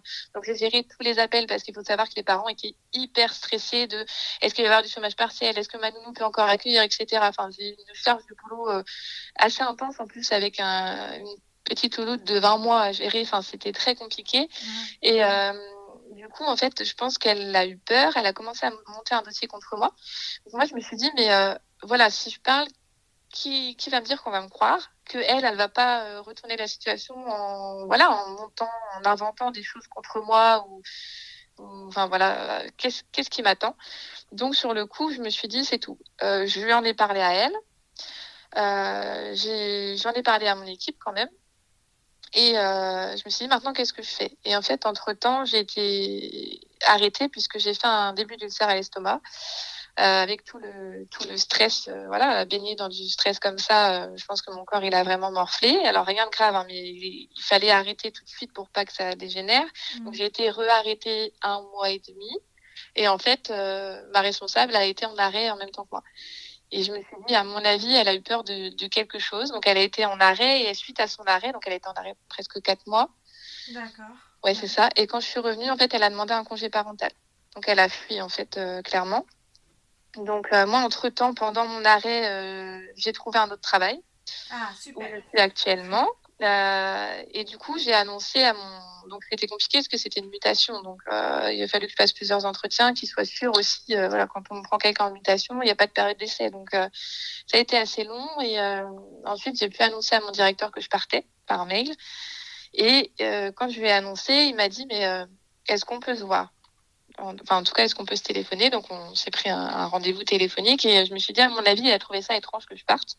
Et donc, il a voulu savoir pourquoi je partais parce qu'il me dit en plus euh, euh, en plus tu pars en crèche en gros j'allais avoir un poste euh, moins avec moins de responsabilités alors que c'était pas du tout le cas et que en plus j'allais beaucoup plus loin que là où j'étais donc il comprenait pas et en plus je venais d'être titularisée. Donc je lui ai expliqué tout ce que je viens de t'expliquer là tout ce qui tout ce que j'avais porté depuis quatre ans les injustices que que je ne pouvais plus supporter et là, je me suis pris dans les dents que quand même j'aurais pu parler avant, que je le mettais en difficulté parce qu'entre temps, il venait de titulariser ma responsable. Donc moi, je lui ai bien expliqué, voilà, que euh, avant, je ne savais pas euh, ce qui aurait été fait de, de mes de voilà, si on m'aurait cru, euh, les conséquences que j'aurais pu avoir derrière, et que clairement, oui, je parlais parce que je partais, mais surtout que je parlais parce que mes collègues restaient derrière et que pour moi, la communauté de communes avait une responsabilité. Elle avait laissé faire tout ça aussi et Oui. que il était temps que les choses changent. Oui, parce que là, dans son Donc, euh, discours, euh, il te culpabilisait euh, Oui, énormément. En fait, pour eux, ils n'avaient aucune responsabilité. Et quand j'ai raccroché, je me suis dit, est-ce que j'ai fait le bon choix de parler? Vraiment, je me suis dit, parce que moi, il me restait trois mois à tenir avant de partir, puisque ma mutation avait été demandée. Et euh, je me suis dit, qu'est-ce qui va se passer pendant ces trois mois? Euh, Voilà, comment ça va être pris? Est-ce que ça va pas me retomber dessus? Et puis je me suis dit, c'est tout. J'ai parlé, il fallait que ça sorte. Au moins, je pars euh, droite dans mes baskets. Donc, il m'a demandé de faire un écrit. Euh, moi, j'ai demandé à mes collègues, voilà, si elles voulaient faire l'écrit avec moi, puisqu'elles avaient pu constater des choses. Euh, entre temps, j'avais redemandé une réunion avec mon directeur et mes collègues pour qu'on puisse parler et qu'elles puissent elles aussi dire ce qu'elles avaient vu et que voilà, parce que euh, pourquoi il me, croirait si j'étais toute seule à avoir vu tout ça? Et en fait, il s'est bien rendu compte que voilà, c'était des choses qui étaient installées depuis très longtemps et que mes collègues avaient vu des choses aussi.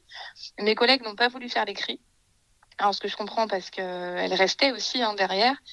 Et, euh, et donc ensuite, voilà, j'ai pu euh, transmettre mon écrit. euh, j'ai mis du temps à le faire parce que j'avais peur aussi des conséquences pour elle derrière, malgré tout. Je voulais pas lui faire de mal, mais en même temps, je voulais que la justice soit faite. Mhm. Donc j'ai fait mon écrit.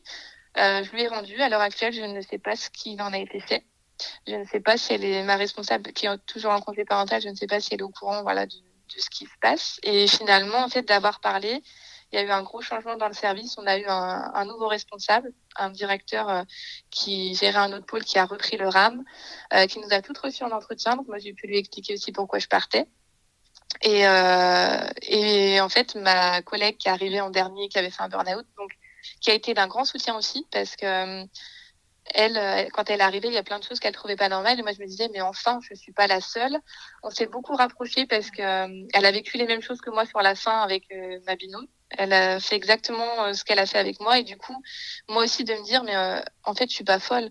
Quelqu'un d'autre a vécu la même chose que moi. Et puis moi, de pouvoir être euh, là en soutien pour elle, lui dire, mais j'ai vécu la même chose que toi, ne te remets pas en question euh, sur le fait que tu sois une, belle personne.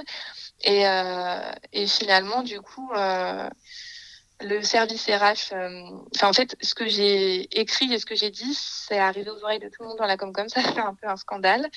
Euh, le service RH euh, a été missionné pour venir faire un tour RAN. Ils ont été hallucinés de, de tout ce qui s'était passé, des libertés qui avaient été prises. Ils ont nez dans la compta, tout ça. Et, et là, euh, voilà, je sais que ça se passera plus pareil, même si elle revient, parce qu'ils ils veulent plus d'elle dans le service. Et euh, ils vont être très vigilants euh, voilà, au, à la compta, à la gestion aussi managériale, etc. Donc, je suis partie. ça a été vraiment un long cheminement, très difficile, mais je suis partie droite dans mes baskets et fière de moi d'avoir été au bout des choses et, et d'avoir dit les choses. Quoi. Oui, bah oui, je pense que tu peux être fière, hein, parce que c'est vrai que tu, tu es partie en avant, en avançant tout ce qui a pu se passer euh, pendant ces quatre années et pourquoi euh, tu pars et je pense que c'est très important. De, lorsqu'on part pour des raisons de, de management, de, de, comment ça se passe au niveau euh, de la communication avec l'équipe, de pouvoir dire ces mots-là et après partir parce qu'il faut que ça bouge quoi. Faut pas que les on, on veut pas que les autres professionnels vivent la même chose et euh, exactement ça ouais je pensais à mes collègues qui restaient aussi et, puis de dire mince moi toute cette souffrance aussi euh, qu'elles sont entendues qu'ils sachent aussi que je pars pas juste parce que je viens d'être titularisée et que je m'en vais.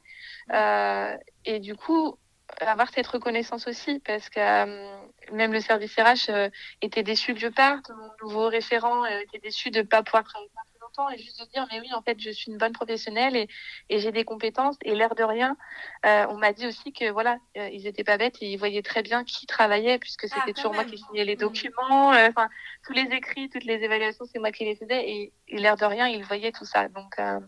mon directeur m'a dit voilà si un jour tu veux revenir la porte est grande ouverte peut-être que nos chemins se recroiseront et juste de savoir que voilà je suis partie mais qu'ils ils, ils, le savent pourquoi je suis partie, euh, d'avoir pu libérer la parole, c'était euh, une grande victoire pour moi. Mm. Pour ta conscience professionnelle. Euh. Ouais, ouais, ouais. Ok, bon, bah, l'air de rien, ça, ça, permet, ça permet aussi de clôturer le chapitre, tu vois. Oui, exactement. C'est vrai, mettre un point final et dire voilà, je pars et en plus, en plus, tu as été reconnue en tant que, ça. en tant que professionnelle. Donc ça, c'est quand même une belle important. victoire. ouais, très grande victoire, ouais. Eh bah, dis donc, toutes ces, ouais. tous ces mouvements. Ouais, bah, je pense que ça t'a, ça t'a beaucoup apporté quand même. Même si c'est très dur quand tu, tu, vis. Et déjà, euh, oui. Euh, quel courage. Enfin, merci d'en parler aujourd'hui. Et, Merci à toi. Et oui, ça, ça, je pense que ça t'a créé aussi une force. Oui, tout à fait. Je pense que c'est vraiment, et c'est vraiment ce que les gens m'ont dit autour de moi. Alors, ma collègue qui est restée après moi, avec qui je suis encore en contact, m'a dit, mais m'a dit un jour, mais tu ne te rends même pas compte de la force euh, que tu as en toi, de la force dont tu as fait preuve pour euh, supporter tout ça, pour euh, te relever. Et et je me souviens d'un jour où j'étais, ben, le jour où je suis tombée, où j'étais, j'étais dans mon canapé, j'étais en larmes, mais vraiment, j'étais dans le noir, j'avais plus goût à rien, et où j'étais en contact avec une, une autre animatrice de RAM, donc je me suis rapprochée, et qui m'a dit, mais, mais t'inquiète pas, un jour tu leur diras merci. là, ce que tu es en train de vivre, tu vas t'en relever et tu seras encore plus forte. Et en fait, je me raccrochais à cette idée-là, à me dire, mais c'est qu'une phase, je vis ça pour être encore plus forte après, pour savoir encore plus ce que je veux. Et ça, ça m'a beaucoup aidé. Et en fait, c'est dans ces moments-là que j'ai créé des vraies amitiés, mmh. que j'ai vu qui étaient là pour moi. Euh, et du coup, ça m'a permis de d'encore mieux me connaître, de savoir ce que je voulais faire et de, me dire mais si moi je, je, suis faite pour travailler avec les enfants, j'en suis sûre, et de d'apprendre aussi à, à m'aimer, à mieux me connaître, à me dire voilà je suis je je vaux le coup quoi. Je je suis pas moins plus nulle que qu'elle. Je suis je suis autant qu'elle et, je, je, peux y arriver. Je peux réussir à faire tout tout ce dont j'ai envie et à me dire j'ai vécu ça, je m'en suis relevée, je suis capable de tout maintenant. Hmm. Ouais. Exactement. Donc finalement, je j'en tire que du positif. Ouais, ouais, ouais. C'est vraiment ça. De se dire voilà, il faut s'entourer des bonnes personnes et et prendre le temps. Quand on est tombé, c'est pas grave. Il faut prendre le temps. En fait, euh, moi, je prenais pas ce temps pour moi. Et j'ai appris à prendre du temps, à dormir, à regarder la télé, à juste, juste prendre du temps pour moi, à ne rien faire. Et, euh, et en fait, j'avais besoin de ça. J'avais besoin de me reposer et de reprendre de la force pour ensuite euh, retourner au combat, quoi. Mais dans ma tête, c'était pas possible. Je voulais pas tomber. Il fallait que je reste debout et juste des fois dire mets-toi à terre pour mieux, pour mieux remonter, quoi. Mmh. Donc ça, ça serait tes conseils là, s'il y a des personnes qui sont un peu en difficulté. Euh bah, mes conseils, ce serait déjà, euh, déjà de ne pas douter de soi. Alors, c'est pas simple, hein, mais de, de prendre le temps, de, de prendre du recul, de bien s'entourer, mais de personnes qui ne jugent pas parce que je trouve qu'on juge très vite le burn-out euh, et on met très vite ce mot-là sur, euh, sur voilà, un petit coup de mou, on fait un burn-out. Pour l'avoir vécu, honnêtement, parce que moi, j'ai fait un burn-out plus une dépression, c'est-à-dire que je suis tombée euh, mon corps ne répondait plus, clairement. Et ensuite, euh, j'ai fait une dépression, c'est-à-dire que j'avais plus voir rien. Je... Euh, heureusement que ma fille était là, clairement, parce qu'il faut le dire aussi, j'ai eu des idées noires, hein, vraiment, à me dire, mais, mais qu'est-ce que je fais sur cette terre, à quoi je sers? Mmh. et, et à juste, juste prendre du recul, juste prendre du temps, le temps de se reconstruire, parce qu'on met euh, du temps à descendre, mais on met aussi beaucoup, beaucoup de temps à, remonter la pente, à bien s'entourer vraiment de, personnes qui qui vous jugent pas en fait, qui sont juste là pour vous écouter et qui vont euh, qui vont vous tendre des perches pour remonter et d'en parler. En fait, d'oser en parler parce que moi, globalement, les gens savaient que c'était difficile au travail, mais pas à ce point-là. Enfin, j'en parlais pas trop en fait. Et euh, je me souviendrai toujours du jour où, vraiment je suis tombée. J'avais mon groupe d'amis euh, JE euh, sur Facebook. On a un, groupe. et en fait, quand je leur ai annoncé tout ce que j'ai vécu, elles sont tombées de haut parce qu'elles savaient que ça allait pas trop au travail, mais à ce point-là, elles s'en sont voulues. Elles m'ont dit, mais t'aurais dû nous en parler avant. Et nous, on n'a rien vu. Et même dans ma famille, mon père m'a appelé un jour, on peut passer. J'ai dit, écoute, c'est pas le moment. Enfin, j'étais pas bien. Et j'ai dit, je suis en arrêt de travail. Et il a dit, bah attends, on passe. Et j'ai tout expliqué. Et ils sont tombés de haut, même ma belle famille, enfin, même mes amis qui savaient que ça se passait pas bien, mais pas à ce point-là, en fait, pas à quel point euh, j'étais détruite. Et euh, je me souviens que mon père avait dit, mais moi je vais aller voir le président, je vais lui parler, il faut qu'il fasse un écrit. Sur le coup, je m'étais dit non, c'est pas le bon moment pour parler, pour faire un écrit, euh, ce sera peut-être plus tard.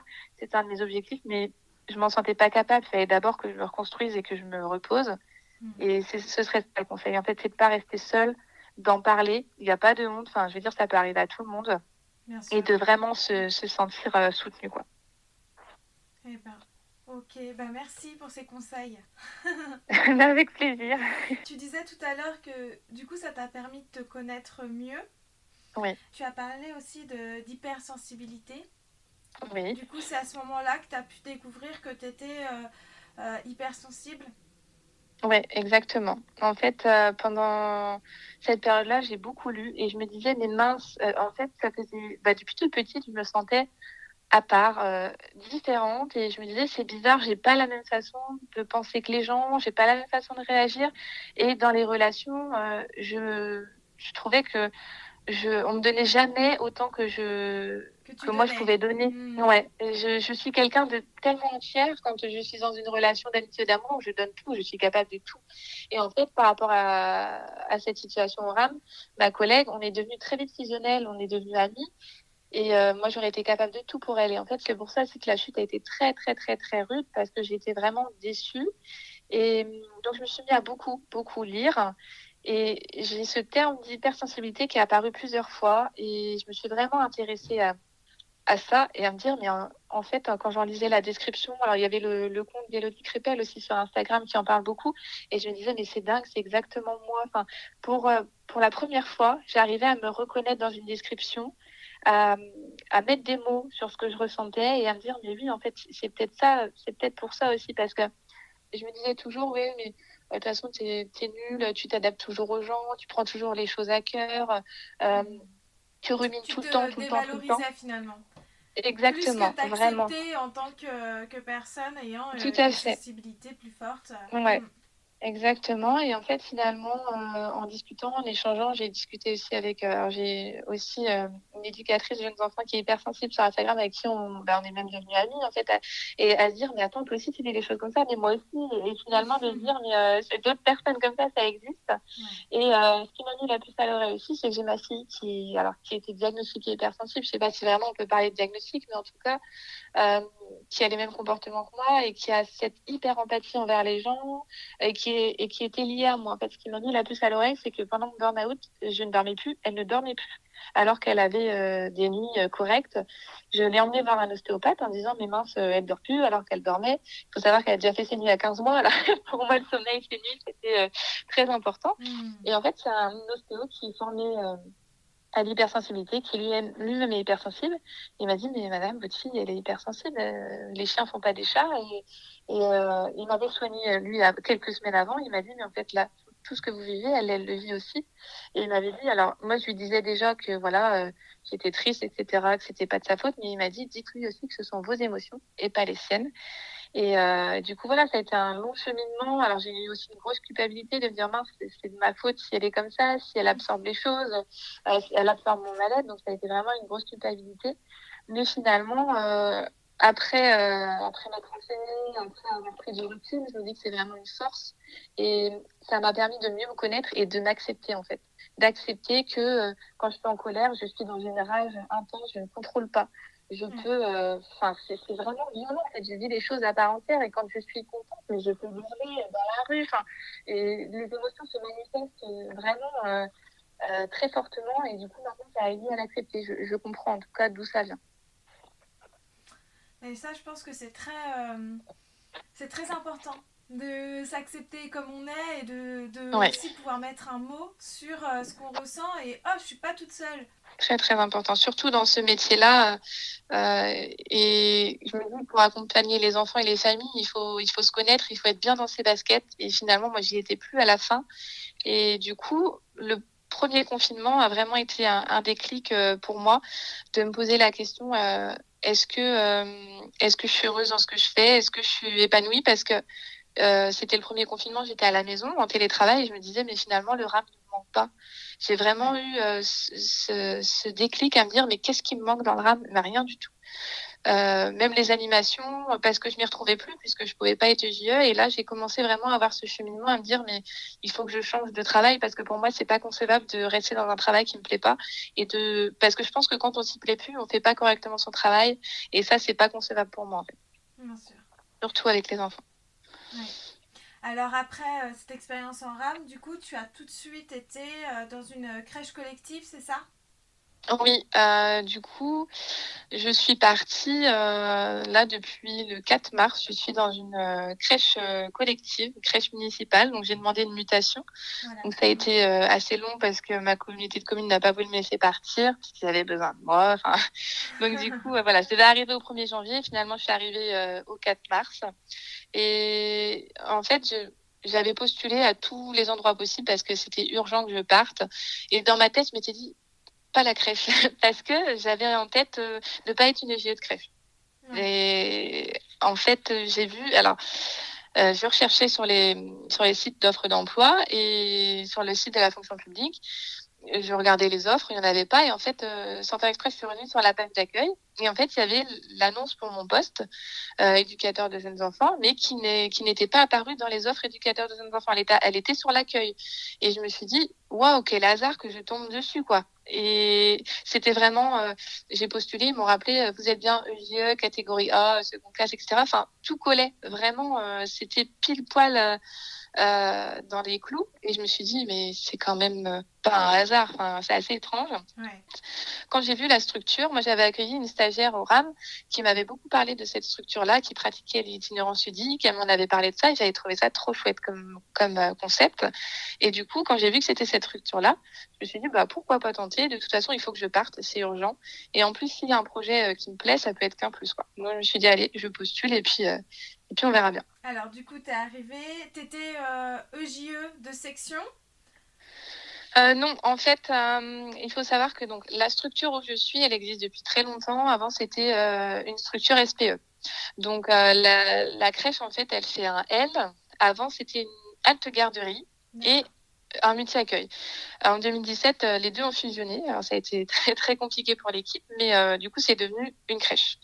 Donc les équipes ont dû apprendre à travailler ensemble et euh, au fur et à mesure, euh, la directrice a, a mis en place la pédagogie d'itinérance ludique. Avec Laurence Rameau, en fait, euh, une fois, il y a eu des journées petite enfance. Laurence Rameau est venue faire une conférence et le maire, les élus de ça se sont dit, mais tiens, quitte à... Parce qu'ils voulaient rénover la crèche à la base, comme elle est assez ancienne.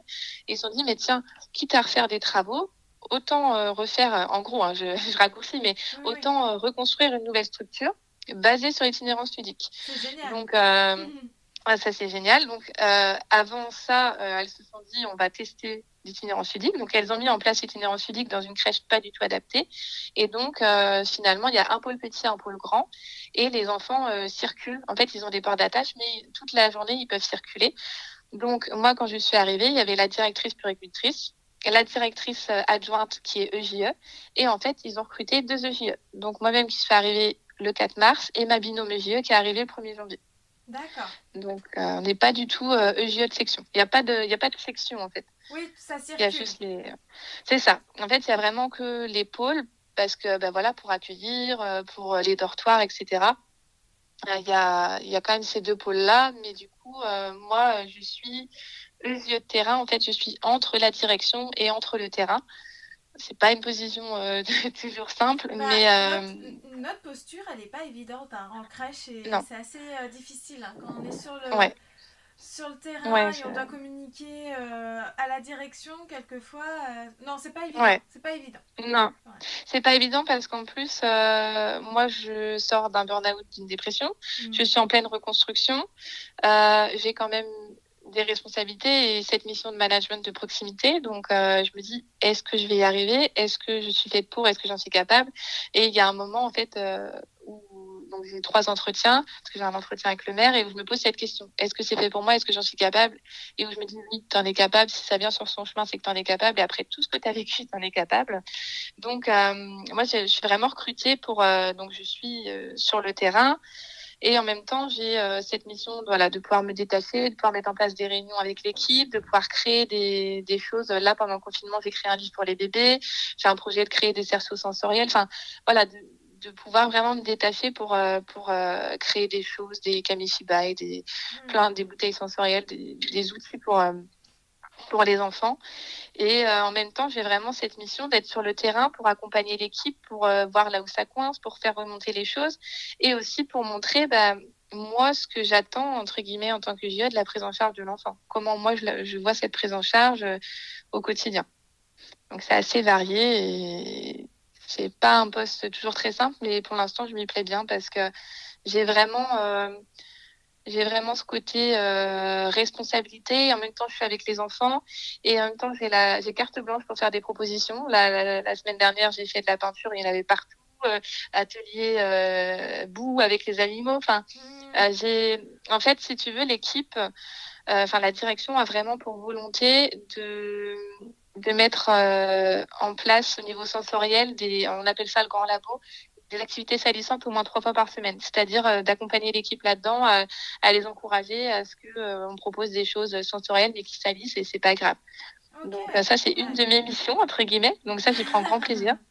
À la base, c'était pas une de mes missions, mais comme c'était un peu laissé de côté et que moi j'adore ça, mm. en fait, je me dis c'est marrant parce que je suis arrivée là-bas et il y a beaucoup, euh, ça tourne beaucoup autour des, autour des bacs sensoriels et moi j'ai commencé à, mettre, en mettre en place avec Amy, j'y prends beaucoup de plaisir et je me dis euh, c'est marrant parce que euh, c'est vraiment mon dada et là-bas j'ai carte blanche pour mettre en place ce que je veux quoi. Et l'équipe me suit, je suis un peu folle, mais du coup, du coup c'est chouette quoi d'avoir et vraiment d'avoir enfin voilà quand je suis arrivée on m'a présenté en tant que juge et ça, juste là, tu ça as trouvé ta place ouais tout à fait. C'est exactement ça. J'y suis recrutée pour ça et je peux le dire et, et je peux le montrer et c'est génial quoi. Ça, ça, fait du bien. Là ça fait combien de temps du coup que tu, tu travailles euh, au sein de cette structure? Euh, ça fait deux mois mars, avril, mai, ça fait deux mois et demi. Ok. C'est tout récent. Ouais, c'est tout récent. Mais, mais bon, euh, déjà, rien qu'en t'entendant, je te sens euh, épanouie, libérée. Ouais. c'est vrai, ouais. Donc, je pense que c'est ça. C'est vraiment la libération et de pouvoir se dire, ouais, je, je, peux avoir ma place quelque part. Et en plus, là, il y a de beaux projets et j'aime beaucoup la mentalité de la direction, c'est-à-dire que, en fait, ce qui est pas simple, c'est que quand tu débarques dans une structure en itinérance ludique, euh, en tant qu'adulte, tu perds tes repères parce que c'est pas euh, tel jour c'est comme ça, à telle heure. On sort un peu de tout ça. Il y a quand même cette liberté euh, d'action. Et euh, moi, on m'a dit mais il n'y a pas de règle en fait. Tu fais selon toi, comme tu as envie. Tu te plantes, c'est pas grave. En fait, tu essayes, tu proposes un truc à cette heure-là, ben, tu vois que ça marche pas. Peut-être que tu te dis, bah, faudrait plutôt à cette heure-là. Ou... Et, c'est pas grave en fait. Et j'aime beaucoup cette mentalité de dire mais euh, t'apprends par l'erreur comme les enfants en fait. Exactement. Et de pas se mettre la pression. On est des explorateurs. Ouais, tout à fait. On est des scientifiques. et juste ça en fait de et de pouvoir se dire euh, c'est pas parce qu'on a toujours fait comme ça qu'on doit faire comme ça et de pouvoir réinterroger les pratiques. Alors c'est pas évident hein, pour une équipe qui a déjà connu beaucoup de changements. Il euh, faut savoir que voilà, avant c'était euh, à te garderie euh, d'accueil, après elles ont fusionné, après elles sont passées en itinérance ludique. Donc au début elles étaient enfermées dans des salles, maintenant tout est ouvert. Enfin voilà, ça a demandé vraiment une grosse remise en question et moi je suis admirative par rapport à l'équipe qui, qui a vraiment fait un gros gros gros travail. Il y a des personnes qui travaillent depuis 25-30 ans et qui ont dû vraiment euh, voilà se réinterroger sur leurs pratiques et puis suivre aussi euh, un mouvement euh, qui est pas simple. Et là, de pouvoir juste faire aussi comme moi je l'entends avec mes valeurs et euh, des fois dire bah ok vous faites comme ça, moi ça me convient pas. Mmh. d'en discuter. Enfin, moi, mes valeurs, c'est ça, et j'ai envie de faire ça, mais en expliquant pourquoi. Par exemple, je pense à l'accompagnement au sommeil euh, d'un enfant. moi, c'est inconcevable de le laisser pleurer. Alors après, il y a, y a du, du, travail en équipe qui est fait, des réunions pour euh, une harmonie des pratiques, mais tu as toujours des personnes voilà, qui ont du mal à, à s'approprier des pratiques et c'est normal. Et du coup, de dire, ben, moi non, j'ai besoin de, l'accompagner au sommeil. Enfin, voilà, de continuer à, à croire en mes valeurs et à les défendre, à discuter en équipe, ou même des fois, moi, j'apprends énormément. Et ce qui est chouette, c'est que ça fait deux mois que je suis là-bas et j'en apprends tous les jours. Autant euh, des éducatrices, de la puricultrice que mes collègues auxiliaires et il y a vraiment un échange dans les deux sens. Et ça, c'est génial. Et ce qui est génial aussi, tu vois, je pourrais en parler pendant des heures, c'est que, euh, en fait, l'équipe a été formée avec Laurence Rameau. Euh, et là, il y a une nouvelle structure qui est créée, euh, qui ouvrira en septembre, enfin fin août. Et en fait, l'architecture la, a été pensée avec Laurence Rameau, en, en, en collaboration avec Laurence mmh. Rameau, euh, sur vraiment donc moi j'attends de voir hein, parce que j'ai encore un peu de mal à me projeter, mais c'est vraiment une structure où il n'y aura pas du tout de barrière, sauf pour l'espace laboratoire avec les jeux d'eau, etc. Et euh, ce sera vraiment euh, basé euh, pour renforcer l'autonomie de l'enfant. Donc ça, ça va être chouette. Il y a vraiment euh, plein de projets euh, qui sont en cours et où moi, je vais vraiment avoir ma place, quoi. Des réflexions aussi sur l'accompagnement, la prise en charge au quotidien, avec l'architecture, etc. Donc c'est c'est génial. Ça donne ça donne envie parce que ça redonne de la force et du courage de se dire ouais en plus je vais pouvoir participer à toutes ces réflexions et pouvoir mettre des petites graines et mon, avis de vieux donc ça c'est super chouette ah ouais ouais ouais, complètement. Même moi là ça me donne envie de venir et de faire ça ouais. c'est marrant parce que dès que j'en parle tout le monde me dit ah ça a l'air génial. En plus des fois j'envoie des photos un peu tout ça à mes copines de jet oh mais ça va être trop génial. Enfin, ah ouais, ouais complètement. c'est chouette. Ouais. Ah, et puis d'être là au début de tout ça, je pense que c'est vraiment top. Ouais, c'est une belle aventure. Et euh, alors, du coup, vous, vous travaillez par des, des petits coins jeux? Là, dans toute la structure, à part les dortoirs euh, et le restaurant, tout, toutes les pièces sont devenues des univers. C'est-à-dire que on a par exemple le théâtre, c'est là où sont les bébés sur le tapis quand ils ne savent pas encore marcher. Euh, après, on a l'atelier, c'est un espace de construction. On a l'atrium où c'est vraiment de la motricité. Euh, après, il y a le théâtre où c'est tout ce qui est imitation. Et en fait, tous ces, toutes les pièces ont un univers et il y a un planning tous les, toutes les semaines parce que pour éviter de dire bah, qu'est-ce qu'on a aujourd'hui, qu'est-ce qu'on a déjà mis, je sais pas quoi mettre. Mmh. Euh, toutes les semaines, semaine paire, semaine impaire, il y a des jeux attitrés à sortir qui correspondent à l'univers. Et en fait, euh, euh, il y a un planning. En fait, on a un planning de position euh, par exemple, celle de 8 heures, euh, de 8 heures à, à 10 heures, j'ai des bêtises, elle est dans l'atrium. Euh, de 10 heures à 10h30, elle est volante, elle fait l'échange. Après, elle est au repas, etc. Ce qui fait que dans une journée, euh, tu bouges constamment. En fait, c'est pas du tout au même euh, au même poste entre guillemets. Et on sort de la routine parce que chaque journée est différente. Et en fait, le but c'est qu'il y ait une personne phare par univers pour euh, sécuriser l'enfant l'accompagner dans son jeu, et qu'il y ait des personnes volantes qui, qui soient en charge d'échanges, de coucher les enfants, pour que la personne phare puisse vraiment rester disponible pour l'enfant au sol. Alors après, euh, c'est pas évident cette position de phare parce que moi, voilà, je suis arrivée, je connaissais pas du tout la pédagogie, je la connaissais qu'en théorie. Euh, je suis d'un tempérament un peu hyperactive et du coup, euh, au début, j'étais pas dans le roulement, maintenant j'y suis. Et après, je, parce que je remplace euh, une auxiliaire en, en congé maternité. Après, je serais détachée du roulement, comme ça, je pourrais vraiment venir en renfort et me détacher pour des projets.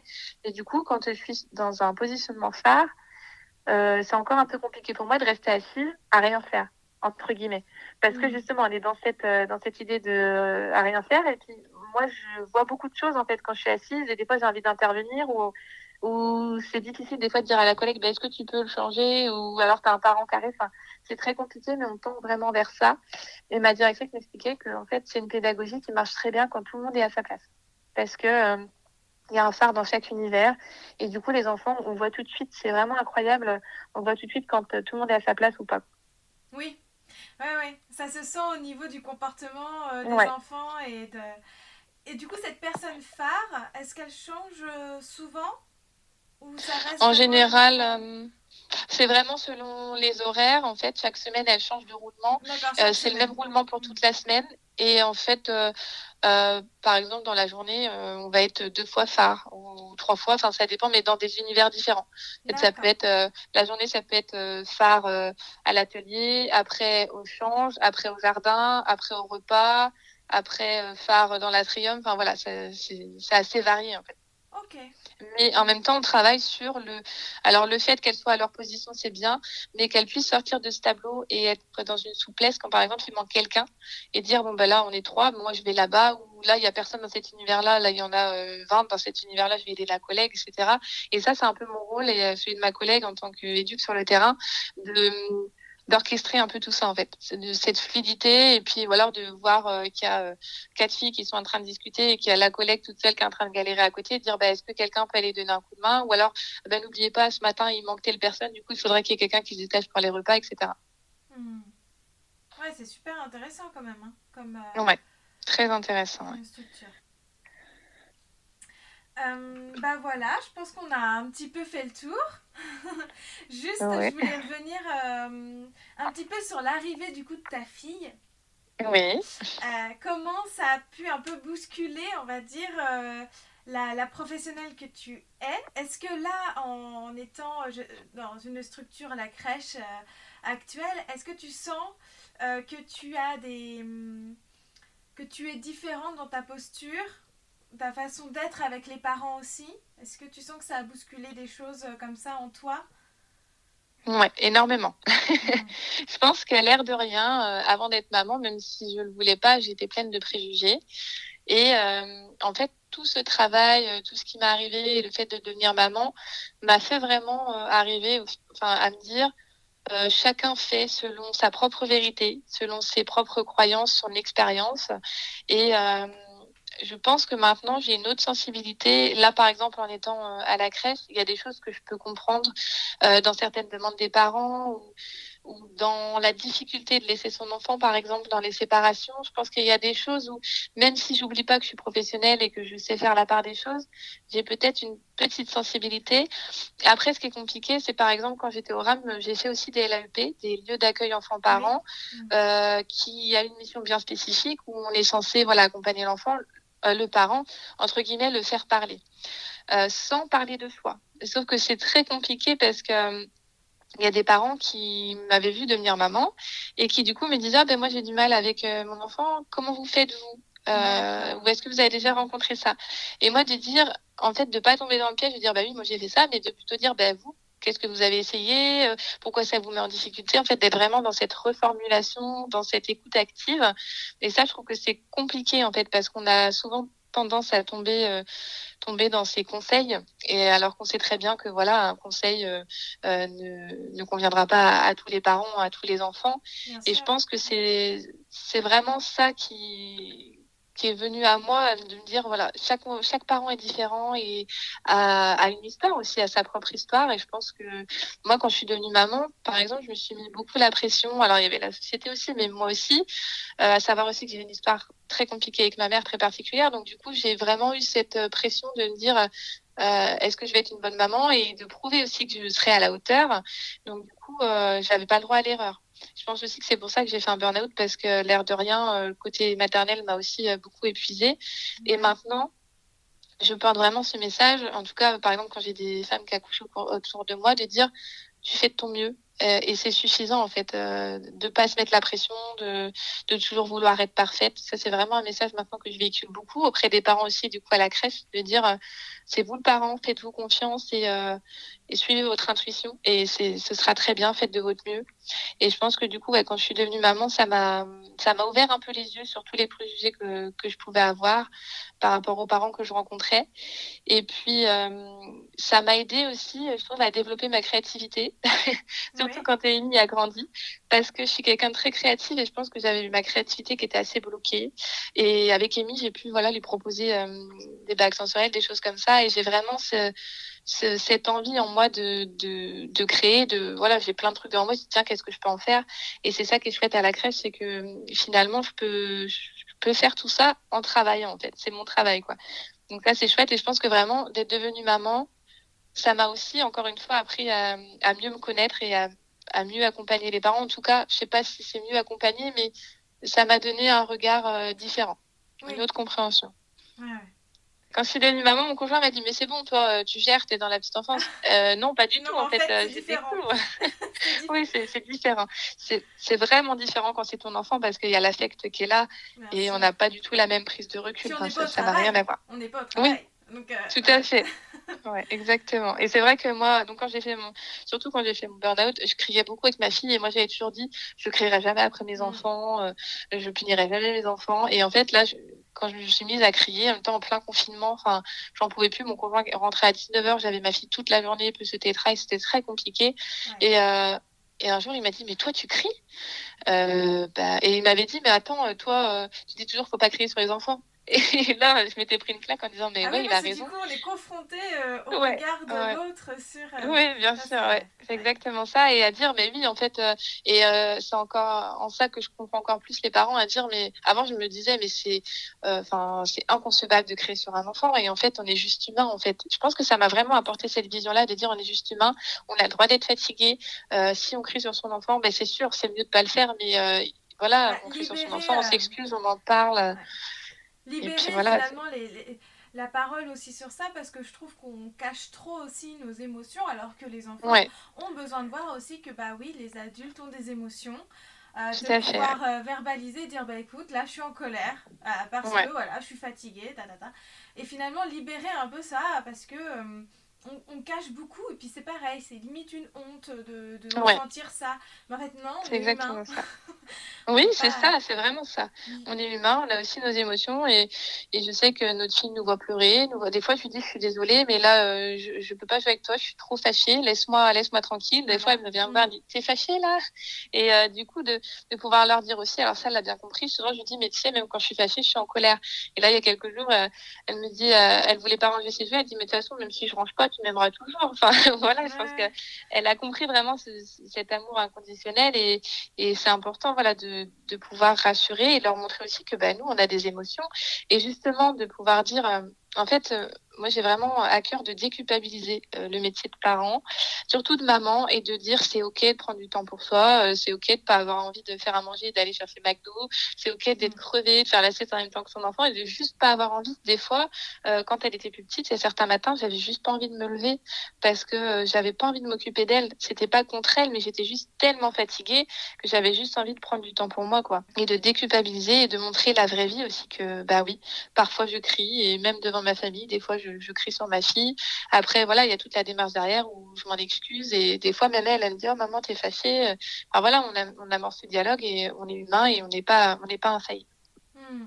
Ça, c'est des bonnes, euh, des bonnes paroles qui vont faire déculpabiliser euh, les parents. Alors, J'espère.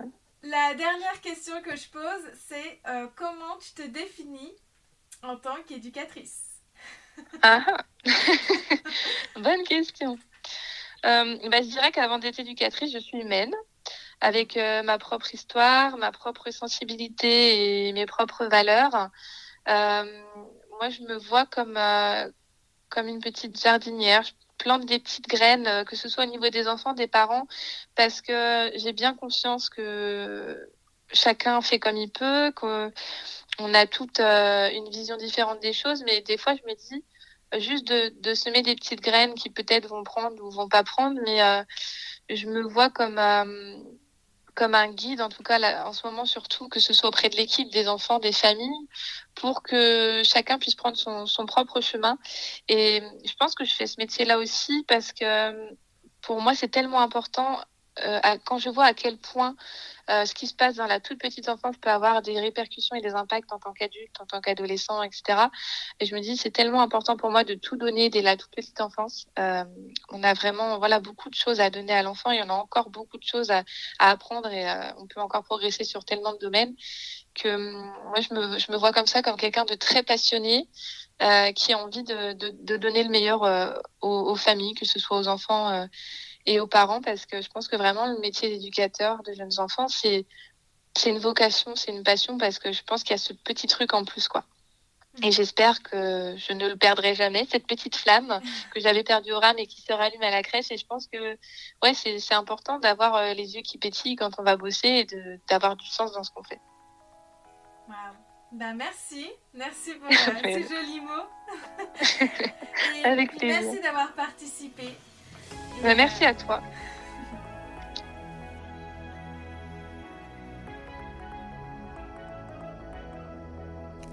Clap de fin pour ce cinquième épisode accompagné d'Alicia.